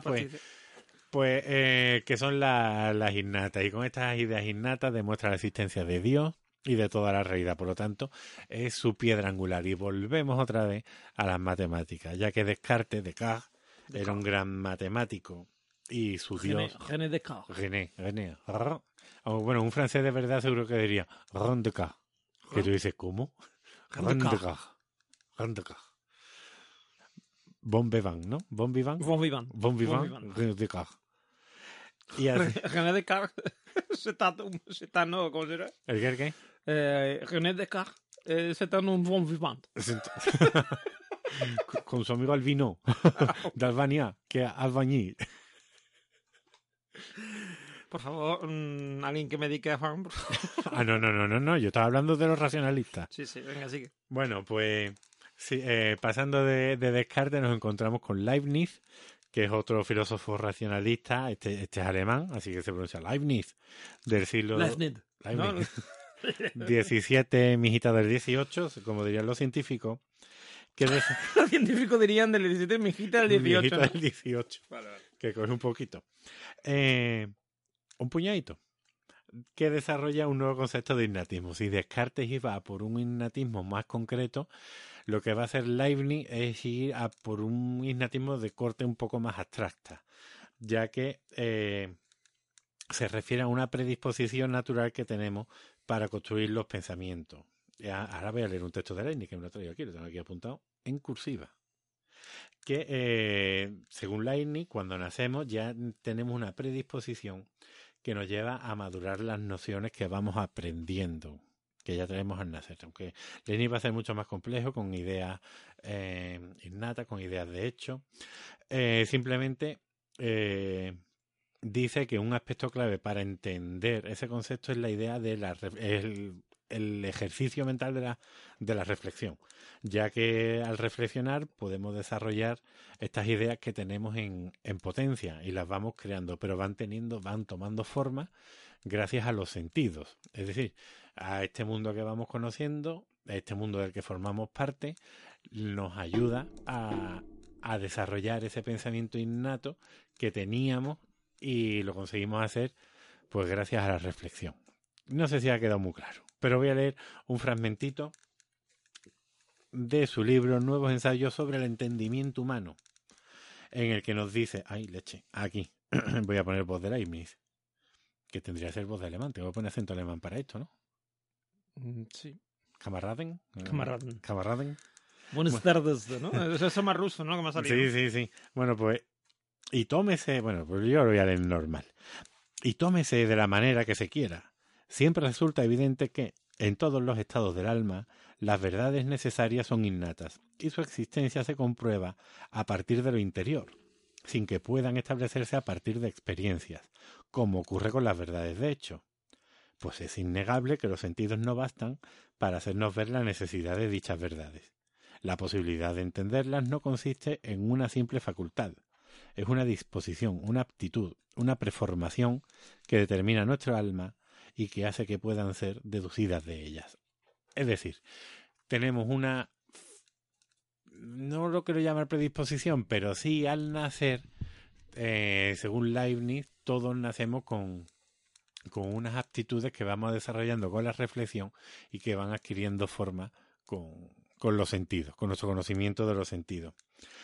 Pero bueno, vámonos porque podríamos seguir con mucho más y hablamos ya del empirismo. Del empirismo ya hemos hablado aquí. De ese empirismo, además tú lo has mencionado ya con John Locke y su idea de la tabula rasa, que lo que dice es que todo nuestro conocimiento viene de la experiencia, de la empiria, de ahí lo de empirismo. Y nos encontramos con, se desarrolla principalmente en Gran Bretaña, en las islas, y nos encontramos con George Berkeley y David Hume, David Hume, Hume. Hume, Hume, que será el que lo radicalice. Pero eh, vamos a ver la Se postura- estaba mudado el tabaco y la gente decía, no, no hume este nada. No hume, no hume usted, no hume usted aquí dentro. Bueno, sí. David. Oh, Venga, sigue, por sigue cogiendo. Uy, por Dios, cómo estamos. Uy, estamos ahí sembrados. Estamos sembrados. Ahora puedes decir lo que tú estás Lo que- lo, lo que tú estás diciendo. Bueno, pues este Locke, este John Locke, se pregunta. Ese era el de Perdidos, ¿no? Yo lo- Claro, si yo lo he dicho muchas veces, mira, en Perdido estaba Locke, estaba Hume, Sí. estaba, eh, bueno, no, ¿cómo se llamaba? Eh, la mujer, Rousseau. Sí, ¿verdad? Así que había unos cuantos. Solo que, claro, allí ya cuando se lo digo a los niños, ya el Ya perdido dicen- les dicen, queda muy "Pero- lejos. ah, sí, perdido en la serie esa de, de los viejos, ¿no? De esa de, tú dices, anda ya. Pero bueno, si es que nuestros referentes culturales ya no son los mismos. Ahora, sin embargo, a lo mejor le hablas de Friends, y sí, porque Friends sigue teniendo tirón, tío. Sigue teniéndolo y como ahora Neox ha hecho su imperio de Friends, así que hasta que lo dejaste. Yo no había visto el final de Friends nunca y en los, No, en los dos últimos años lo he visto ya cinco veces. Yo lo he visto en Netflix, Yo eso en su día todo el mundo cuando lo veía en Canal Sur en abierto Canal, ¿Qué? Canal Plus. o en Canal Plus, Canal Plus. Que luego era, no, primero, sí, primero era Friends, luego lo más Plus y luego ya codificaban. Que era cuando yo me iba a la facultad, pues yo estaba en el turno de tarde. Los malotes. No, pero Friends lo ponían por la tarde. O sea, por la tarde no, a mediodía. Allá a mediodía para comer, luego Ah, lo bueno, más sí, plus y sí, luego yo ya me iba a la facultad. Ah, sí, sí, verdad. Bueno, veía un cachito de lo más plus nada más. Bueno, Pero la Plus era por la noche, ¿no? no, lo más plus era mediodía. Que sí, que sí, que sí. Que no, que no. Que sí, que sí. Bueno, ya lo veremos. Bueno, ahora, ahora lo mira. Bueno, pues entonces Locke se pregunta, ¿qué significa exactamente la afirmación de que hay ciertos principios o ideas innatas al entendimiento?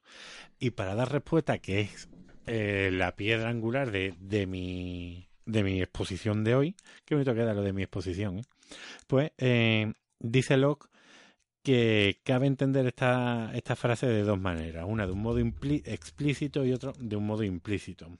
El primero de ellos dice, esas ideas o principios innatos los posee el entendimiento desde que nace, por lo que somos capaces de reconocerlos. Eso es lo que dicen los, los innatistas. Y ahora es la respuesta de, de Locke. Dice Locke, vamos a ver, según este argumento, eh, utilizado por los racionalistas, que dicen que hay, existen cosas innatas gracias a un consenso universal, tenemos que analizar muy bien qué es eso. Y es que dice, bueno, vale, esta gente parte, estos innatistas parten de que hay ciertas nociones, ya sean teóricos o prácticos, como el principio de no contradicción o el principio de identidad, que es A es A y es imposible que se dé al mismo tiempo A y no A, que eso lo entiende todo el mundo, y otros como la regla de oro de la ética, que dice que no haga- le hagas a los demás lo que no quieras que te hagan a ti. Y dice, bueno, vale, estos son universalmente aceptados, pero eso no implica para nada que tengan que, que ser innatos. Como los usamos todos, vale, está claro que no sabemos explicar el por qué muchas veces, pero eso no significa que sean innatos. ¿Por qué? Porque, por ejemplo, ya eso, si fueran innatos todos los tendríamos. Y así los niños y los salvajes, porque estamos en plena época colonialista, podrían formular y entender tales principios, pero es que realmente eso no ocurre. O sea, que si unos principios o ideas mm, fueran innatos, los tendrían que conocer y no los conocen. Por lo tanto, ese innatismo no existe. Pero además dice, bueno, es que ese mm, consentimiento o ese consen- ese asentimiento, el hecho que no me salía, este asentimiento universal, no significa que sea innato, significa simplemente que puede ser útil y por eso la gente lo hace, porque si tienes sed, bebes agua. Eso es útil, no significa que sea innato, que ya cuando desde que nacemos sabemos que tenemos que beber agua, ¿no? Simplemente es útil. Pues los innatistas como Leibniz a esto le responden que dicen que, bueno, vale, entiendo tu postura, pero es que tú no me has entendido a mí. Lo que yo estoy diciendo es que estos principios los poseen eh, los, seres humanos de un modo eh, implícito, es decir, es como una semillita que Dios nos ha puesto en, en nuestra cabeza de un modo virtual, o es un tipo de conocimiento en potencia que si tú lo actualizas, es decir, si tú riegas esa semillita, pues te saldrá ese arbolito y por lo tanto ya has desarrollado ese conocimiento, por lo tanto, para que se dé realmente necesitamos de un proceso educativo y de una maduración intelectual, es decir, a esa reflexión de Leibniz de la que yo he hablado antes. Ahora, ¿qué ocurre? Pues que si ese es el argumento, dice Locke, pues eso es realmente pobre. porque si para que reconozcamos estas verdades necesitamos de, de una educación, entonces no son ideas innatas, sino que son adquiridas y proceden de una experiencia, porque alguien nos lo ha tenido que enseñar.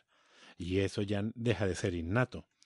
Es más, si estas verdades que surgen del desarrollo de mi capacidad de pensar se las consideran innatas, entonces tendríamos que admitir que todos nuestros conocimientos son innatos, porque todos vienen de la experiencia y todos virtualmente tenemos la capacidad de aprender. Así que Locke pues acaba diciendo que el innatismo es algo que carece totalmente de sentido. Pero claro, ahí estamos dentro de la teoría filosófica, que tú dices, se ha dejado de desarrollar, ya no existen teorías innatas, más allá de, de, de, la filosofía. Ahora sí nos podemos meter en el ámbito de la genética, como hemos estado hablando en la sección anterior, que ya ahí sí hablaríamos de un tipo de innatismo. Y aquí pues nos encontramos con Noam Chomsky, que desde dentro del ámbito de la lingüística habla de una cosa que es la, disposición de la adquisición del lenguaje, que dice que los seres humanos, eh, esa capacidad comunicativa que nosotros tenemos es una predisposición genética. Es decir, que, que nuestra capacidad de habla, nuestra capacidad comunicativa y lingüística no se adquiere a través de la experiencia, sino que ya estamos determinados por un carácter genético sin el cual nos sería imposible ejecutar la capacidad del habla. Por lo tanto, hablamos gracias a esa predisposición que nosotros tenemos antes de nacer. Así que, bueno, es una capacidad presente eh, en nosotros desde que nacemos. Este es el debate. Eh, ambientalistas contra genetistas, que es lo que nos movemos dentro del ámbito de la psicología y de la medicina actual, pero ya previamente en la filosofía lo hemos visto, lo hemos visto con otro nombre, innatista o racionalista. Digamos, digamos que si lo venimos a resumir, no tendrían razón ni Platón ni Aristóteles, y sería una mezcla de las dos cosas. Habría una parte innata y una parte ambiental. Exacto, no tendría razón los genetistas ni tendrían razón los ambientalistas. Sería una mezcla que es la conclusión a la que hemos llegado ahora. La famosa epigenética. bueno. ¿Tiene usted algo que decirme de, sí, lo de lo más plus? Sí, de lo más plus que tenemos razón los dos. Eh, sí. qué, qué, maravilla, qué maravilla. sí, porque, porque en su primera temporada, eh, eh, del lunes, de, o sea, de martes a jueves o así, estaba, sí, de, de, a de, martes a viernes estaban est salían de, de 20.30 a 21.30. Después se, se adelantó media hora en el 99 al 2000 de 20 a 21 y eh, ya pasó eh, la temporada 2000-2001 a la franja de sobremesa de 16 de 16 de 15.30 a 16.30 claro. que es lo que tú dices justo después de de Friends. de Friends. y yo como estudié la carrera del 97 al 2002 y luego con el doctorado pues tuve un poquito más pues sí con el doctorado yo te he conocido por no no a ver curso de doctorado fue 2002-2003. O sea, yo en la facultad, echando el día, pasé del 97 al 2003. Y luego ya empecé a opositar y empecé con mi ya, historia ya. y me doctoré en el 2015, 23 de septiembre. Entonces, sí, sí, eso sí. Casi 10 años después de empezar. Claro, o sea, me pasé un cuarto de mi vida doctorándome. claro, que en verdad sigo opositando, pero, pero vamos. Ya. Es como la Navidad. Yo he pensado hoy en el bate, reflexionando, que es donde uno reflexiona. Porque hoy hemos puesto los adornos navideños. He dicho, vamos a estar un mes entero con adornos navideños. Eso significa que uno de cada 12 días del año, mi casa está decorada navideñamente. Pues lo mismo ahora, si me he pasado 10 años de, de cada mi vida. 12 días del año? Bueno, sí, claro. Sí. Pues, y ahora tengo 40, pues 10 años, o sea, un cuarto de mi vida. Uno de cada cuatro días desde que nací que, que, he pasado diciendo que me he estado doctorando. Qué gran papel ha hecho, o que, vamos, qué gran favor ha hecho el cuarto de baño en la filosofía, ¿eh? Un montón. Bueno, el cagar, el cagar en general. El cagar en general hace un favor muy grande a todo el cuando mundo. Te, cuando, pero te quiero decir, cuando, cuando no había mm, como ibates, no digamos. Había esclavos. Es decir, ¿Cómo? la filosofía nace gracias a los esclavos. Tú te puedes rascar la barriga, ahora que no tienes esclavos, tu momento de rascarte la, la barriga es en el váter. Sí. Que cagamos Sí, pero yo creo, siempre, que también, pero... yo creo que también Aristóteles, Platón y eso también cagando también se inspiraron mucho. ¿eh? Sí, sí, sí. Y, y, claro, esta gente, pues, ¿cómo cagarían? O sea, irían andando, harían un agujerito. Yo creo que tenían eh. su agujerito. Hombre, hombre sí, hombre, yo he ido a Itálica. patio ahí un... Claro, claro, yo he ido a Itálica y tienes tu, tu cagadero ahí todo en circulito. Pues esta gente eran de antes pues, y más avanzado, así que sí, pero sería gracioso ver a Platón cagando. ¿Qué, qué leería? Porque no había champú. No, claro, no había champú. Pues cogería, yo qué sé. A lo Ni mejor la República tenía ca- 11 capítulos y, y le cogió en un momento y, y dijo, bueno, pues nada, voy a sacrificar el 11. Sí, y pues, no nos ha llegado. pues a lo mejor escribía, a lo mejor se dedicaba a escribir. O tenía un esclavo que les leía, ¿no? Mientras que estaba allí cagando, aguantando ayer el, la. ¿Quién sabe? Bueno, pues eh, damos aquí por terminar la sección. Vamos a pasar a nuestro obligado lectura de comentarios y tal. Que han habido muchos. Han habido, han habido. Ha habido, ha habido muchos comentarios. No han habido. Han habido un Ha puñado, habido. han habido un puñado. Así que ponte a leerlo. Así, así que cualo. A ver. Que ya son las una y media. ¿Las una y media? No, no, pero por esto de la una, Ah, vale. la gente dice las una. El primer comentario que tenemos es de Anónimo, mm, que dice gracias por volver, y un tal Jacampos, ¿Quién será? G, dice gracias a, gracias a ti por el lazarillo de Torbe. Va en serio, gracias por escucharnos. Eh, gran comentario, Juan. Gracias, gracias. Eh, era necesario y muy esperado. Pues tenemos Adicto a Netflix que nos dice, ya era hora que volvierais. Eh, Velascuarán MX eh, nos dice que sí tienen escucha en México. Pinches. Eh, eh, Marcelo Froya.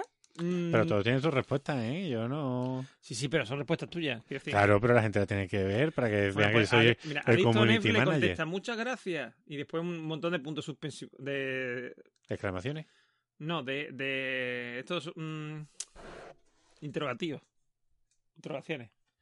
¿Y a, a- a qué respondía? Ah, no lo sé. Muchas gracias. Tres exclamaciones y 200.000... No sé. O, sea, o, al- o hay algo que está cambiando aquí Evox y no lo sabemos. A ver, ¿somos ya Evox Fundamental o no? No, no, no, ni lo vamos a hacer. sea. ¿Por qué? Ah, porque no queremos, es verdad. Ah, correcto. De- deja de mandarnos dinero. Y, y, bueno, a lo de que, eh, que, que tienen pues escucha en México pinches, contesta aquí Juan. Eh, pero más que en Japón, que en Japón estamos on fire. Gracias por la escucha. Eh, hemos descubierto que eh, donde estamos on fire de verdad es en, en Argentina. Che, ¿viste? Según Spotify, según Spotify en este caso. Eh, en Spotify en Argentina lo estamos petando. Después mm, Marcelo Proya nos contesta con un montón de, de mm, símbolos de interrogación. Que por eso supongo que a lo mejor era un, un tipo de emoticono A ver, que nos muestra hoy Ivo, no lo sé. Después Spotify nos pone eh, muy caberito. Nos pone porque eh, yo voto porque que le cambiaron. que- digo esto porque Spotify es gran amigo, ¿vale? Por lo menos mío. De Juan no lo sé, pero mío sí.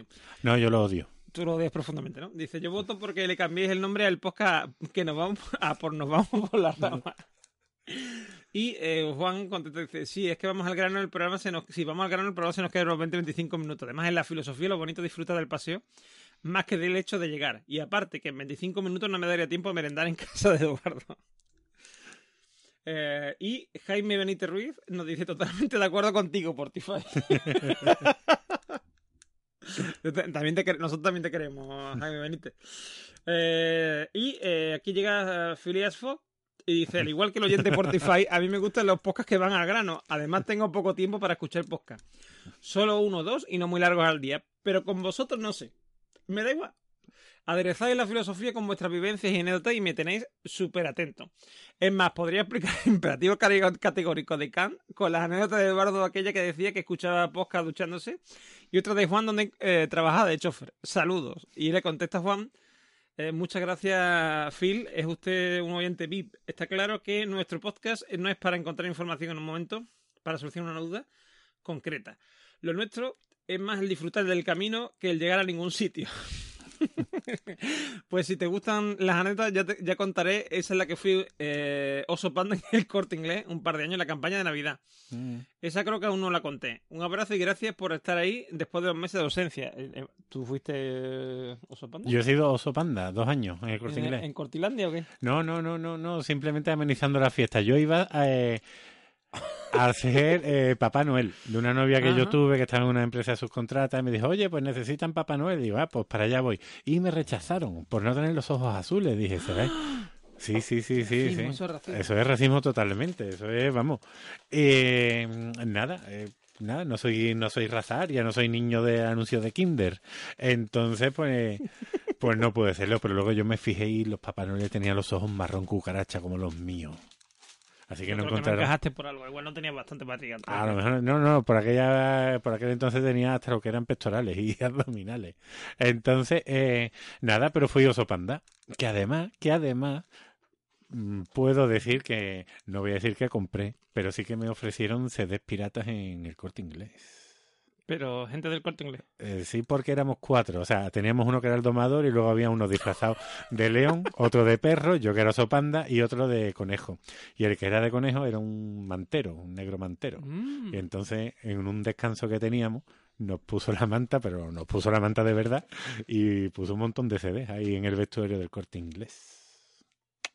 Curioso. Curioso, muy curioso, ¿eh? Poca gente ha podido vivir ese momento.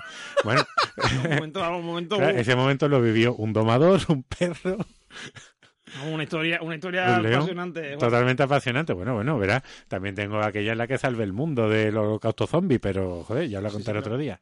Pero sí, entonces íbamos bailando y bueno, cantando no, íbamos pasando calor porque en el corte inglés hace mucho calor en Navidad y tú ibas vestido de normal, aunque luego ya pasamos, optamos por calzoncillo y camiseta de manga corta, en un traje de franela muy gordo y además no podías ver porque tu cabeza era un casco gigantesco como una pelota de Nivea y podías ver por uno de los dos ojos del animal, tú elegías. Entonces, si veías por un lado, perdías totalmente toda la visión del otro. Y no podías agachar la cabeza porque el casco chocaba con el cuerpo. Así que más de un niño, que ahora será un adolescente, a lo mejor perdió un diente por culpa de que yo le di un rodillazo. Se, se come tu rodilla, ¿no? Se comió mi rodilla y luego papa. íbamos andando y íbamos tirándolo todo. Por eso vieron que a lo mejor no era, No era muy buena idea. idea. Pero no obstante, estuvimos otro año más. Amenizando un año en el corte inglés del Duque y otro año el corte inglés de, de San Juan. No, Ah, corte inglés de Nervión y San Juan. Mm, curioso. Curioso, curioso. Así que, pero bueno, nos lo pasamos Una muy bonita bien. historia. Lo- vamos, a, vamos a tener que hacer una cuarta sección que se llame Los trabajos de Juan. Voy poniendo tu trabajo raro. Sí, sí, porque también para esa empresa hice del hombre del algodón no engaña. De esto de si compraban ten con bioalcohol, yo regalaba un palo de fregona. y, como vendía tan poco, los cabrones del Hiperco me pusieron a reponer en el almacén. Así que. Y después también estuve haciendo Anguriña, que era la versión de- del universo tenebroso o el, uni- o re- o el universo malvado de la Gula del Norte. Eso suena a canción de. Anguriña, pobre niña. Sí, sí, suena a canción de Juan Pardo, ¿no? Sí, sí, tío, Juan Pardo, así. Pues bueno, eh, eso es lo que tenemos en en Ujú. Evox. Esa es lo- la, la historia, la fascinante historia del trabajo de Juan. Que además me emborraché un día. Vale. Pues eso, lo dejamos para otro. Vale, vale, lo dejamos para otro. Y eh, hemos Teníamos tenido en también, gracias a pescadería. la, a la rápida recomendación, nuestro querido amigo Jan Bedel, que nos recomendó en Twitter, eh, porque una conocida podcaster y psicóloga, Merche Pasamonte, ¿Cierto? Eh, preguntó que si había podcast de filosofía y... eh, Que no fuera solo un tío hablando a un Sí. micrófono con una voz monótona. Sí, correcto, porque hay muchos de filosofía, no sé qué. Cursos de filosofía, ¿no? De, muchos saben mucho. Y de la UNED, la UNED tiene su, su- también sus podcasts de filosofía, bueno, de filosofía de muchos temas. Y se basarán en nosotros, seguro. Sí, seguro. Porque claro, eh, lo que hacen, bueno, en realidad son como, digamos, especies de clases, ¿no? Mm, de la UNED eh, que lo hacen en formato podcast. Y que antes me acuerdo yo que se hacía en, en cinta. ¿Te te- llegaban los casetes a tu casa? Sí. Y, y eso, total, que la, la historia es esa, que nos recomendó Jan Bedel, Merche nos escuchó y le parece que le hemos encantado. De hecho, me acuerdo, me acuerdo que una de las cosas que dijo que le gustaron es lo de llamar a Emmanuel Kant el Tito Manolito. Que además se me olvidó decir que el Tito Manolito arrejuntó innatistas contra em- y empiristas. Hizo, pues eso, el Sevilla Betis y los unió. Pero bueno, ya lo conté otro día, porque se me ha olvidado. de Carranza, ¿no? y ya no, ya no voy para atrás. Ya no voy para atrás. Y eh, también, de pronto, mm, sorpresivamente nos hemos enterado de que Ángel Condor Ramos de. TC TDC Podcast, Tiempo de Culto Podcast, nos escucha, que para mí es un gran placer porque es un tío que, que siempre, vamos, de que conocía su existencia, ¿no? Eh, a través de Carne Video Club. Pues, mm, Efectivamente, cuando hablaba de la administración Reagan. que yo, yo mandé un, un Twitter a, esa gente, decía, cada vez que diga administración Reagan, un chupito. Sí, sí, fui yo, Ángel, fui yo el que lo mandó. Y a Pues- partir de ahí ya no volvió a salir. Digo, uy, por Dios, lo he echado yo por mi culpa. Sí, porque se fue a los Madriles, está allí en los Madrid ya no... Y entonces empezó su propio podcast, que era mm, Tiempo de Culto Podcast, donde eh, junto con el mm, señor eh, Paco Fox Algecireño de vocación. y, y, y, y sevillano de adopción durante el tiempo que estudió, después ya Yo tengo un montón de amigos de Algeciras. Ah, bueno, no son tantos. cuantos. Tengo el Jero. eh, Jero. el Jero, el Javi. Bueno, pues entonces, eh, pues tiene ese podcast, también tiene Los Aristócratas, que me gusta mucho, Mm. que es sobre comedia, Yo recuerdo cuando, fíjate, antes de que supiéramos que este hombre nos con escuchaba, Víctor Olí.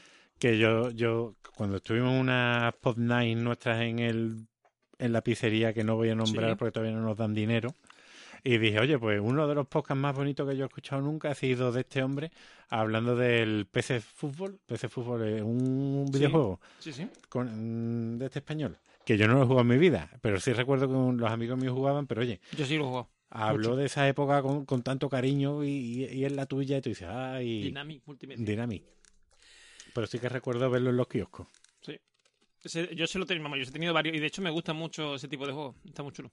Yo lo que pasa es que de los que hay ahora no me terminan de convencer. Pero bueno.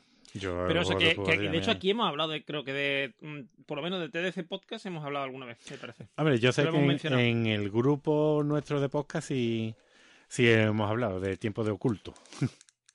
Con la Hello Kitty. ¿De la Hello Kitty? Así, de un eh, que no es de tiempo de oculto, de tiempo del oculto. Hablando de las conspiraciones. por Ah, internet. vale, sí, sí. eh, sí. El- el- es que hacen mm, una vez al año, que yo creo que toca ahora en Navidad, ¿no? ¿No es? Pues más o menos tocará. hacen un tiempo de oculto que, que hablan de conspiraciones, que es uno de mis podcasts favoritos del año, en general, así en general. Porque te ríes mucho, porque evidentemente hablan de las eh, de las conspiraciones desde el punto de vista no creyente, o sea, se cachondean bastante del tema y es muy divertido. Así que os recomendamos tanto el podcast de Meche Pasamonte, que si buscáis Meche Pasamonte os sale en Evox tal. Con TX. ¿Cómo? TX. CX, sí. Como el- Merche, sí. Eso, eso, Merche. Y eh, Tiempo de Culto Podcast, que también os recomendamos. Y gracias a los dos por escucharnos. Sobre todo, sobre todo a, a Ángel, porque a Ángel no, nadie le ha dicho que nos, que nos escuchara, que nos escuchara y de pronto nos hemos enterado que nos escucha. Así que a ver si la próxima vez que. A ver si hacemos un. Que de hecho hemos estado a punto de este capítulo grabarlo con él. Sí, sí, bueno, hemos estado a punto. Yo le he dicho que sí, él ha dicho Sí. que no. Eso es como casi grabamos con Obama, ¿eh? No, coño, pero a ver, él, él- él en Twitter dijo que sí, que cuando quisiéramos tú le has dicho que sí, te ha dicho que no podía, ¿no? O sea, Sí, sí, exacto, exacto. bastante, o sea, que lo que alguno los puentes. algún día grabaremos alguno con Sí, él. sí, a ver y- si grabamos. Yo tengo ahí por ahí Mad Max que tengo yo pensada, o al- alguna, alguna. Y, eh, y, y si vuelve a Sevilla, que ha estado en Sevilla hace poco aquí con Sí, yo no he podido ir. yo no Conan, he con podido el ir. de Conan. Yo tampoco pude. Tenía a mi madre convaleciente. Y yo trabajaba, me parece, ese fin de semana. Así que Pero por Cron, que volveré a ir cuando vengan. o sea, cuando vengan, intentaremos conocerlo a él y a Paco Fox en persona, así es posible, dicho evento. Y eh, eso, pues, agradeceros a todos vuestra escucha y mm, esperamos seguir con cierta regularidad, como hasta ahora. Sí, sí, no lo vamos haciendo mal, aunque ya nos veremos en una nueva década. Sí, En 2020, estamos en diciembre. No, ¿Tú crees no es que.? una nueva década. Bueno, un nuevo numerito. Eso la sí, década empieza sí. en el 21. Eh, correcto. Ay, por Dios. Ay, por Dios, el terraplanista. Bueno, pues eso, pues ya nos vemos mm, seguramente en una nueva década, como dice Juan. Bueno, Así pero que... que, no hay que poner un 1, ahora hay que poner un 2. eso, bueno, bueno, nada, un, Durante saludo, 10 años. un saludo y un placer haber estado con vosotros compartiendo este ratito. Adiós. Au revoir. Arrivederci Roma. Adiós. Goodbye. Au revoir. Levantando las manos en pleno Partenón. Sin. Todos pensaban que era una pavada. Hasta que Sócrates dijo: Solo sé que no sé nada. Yo solo sé que no sé nada. La negación del todo es afirmar la nada. Yo solo sé que no sé nada. Yo solo sé que pintó la reflexión. Esta es la cumbia de la filosofía. que en el griego significa amor por la sabiduría. Filósofos del mundo la bailan sin parar. Aristóteles con palmas no paraba de pensar. El silogismo es por definición dos proposiciones y una conclusión. Lucha de clases, dialéctica materialista, eran los pilares de la teoría marxista. Particular a general, es método inductivo, de general a particular. Es método deductivo. Yo solo sé que no sé nada. La negación del todo es afirmar la nada. Yo solo sé que no sé nada. Yo solo sé que pintó la reflexión. Y ¿te cabió o no te cabió? Y si no te cabió, anda a estudiar como nosotros, corto de letra y filosofía. Exclusivo, sin codificar.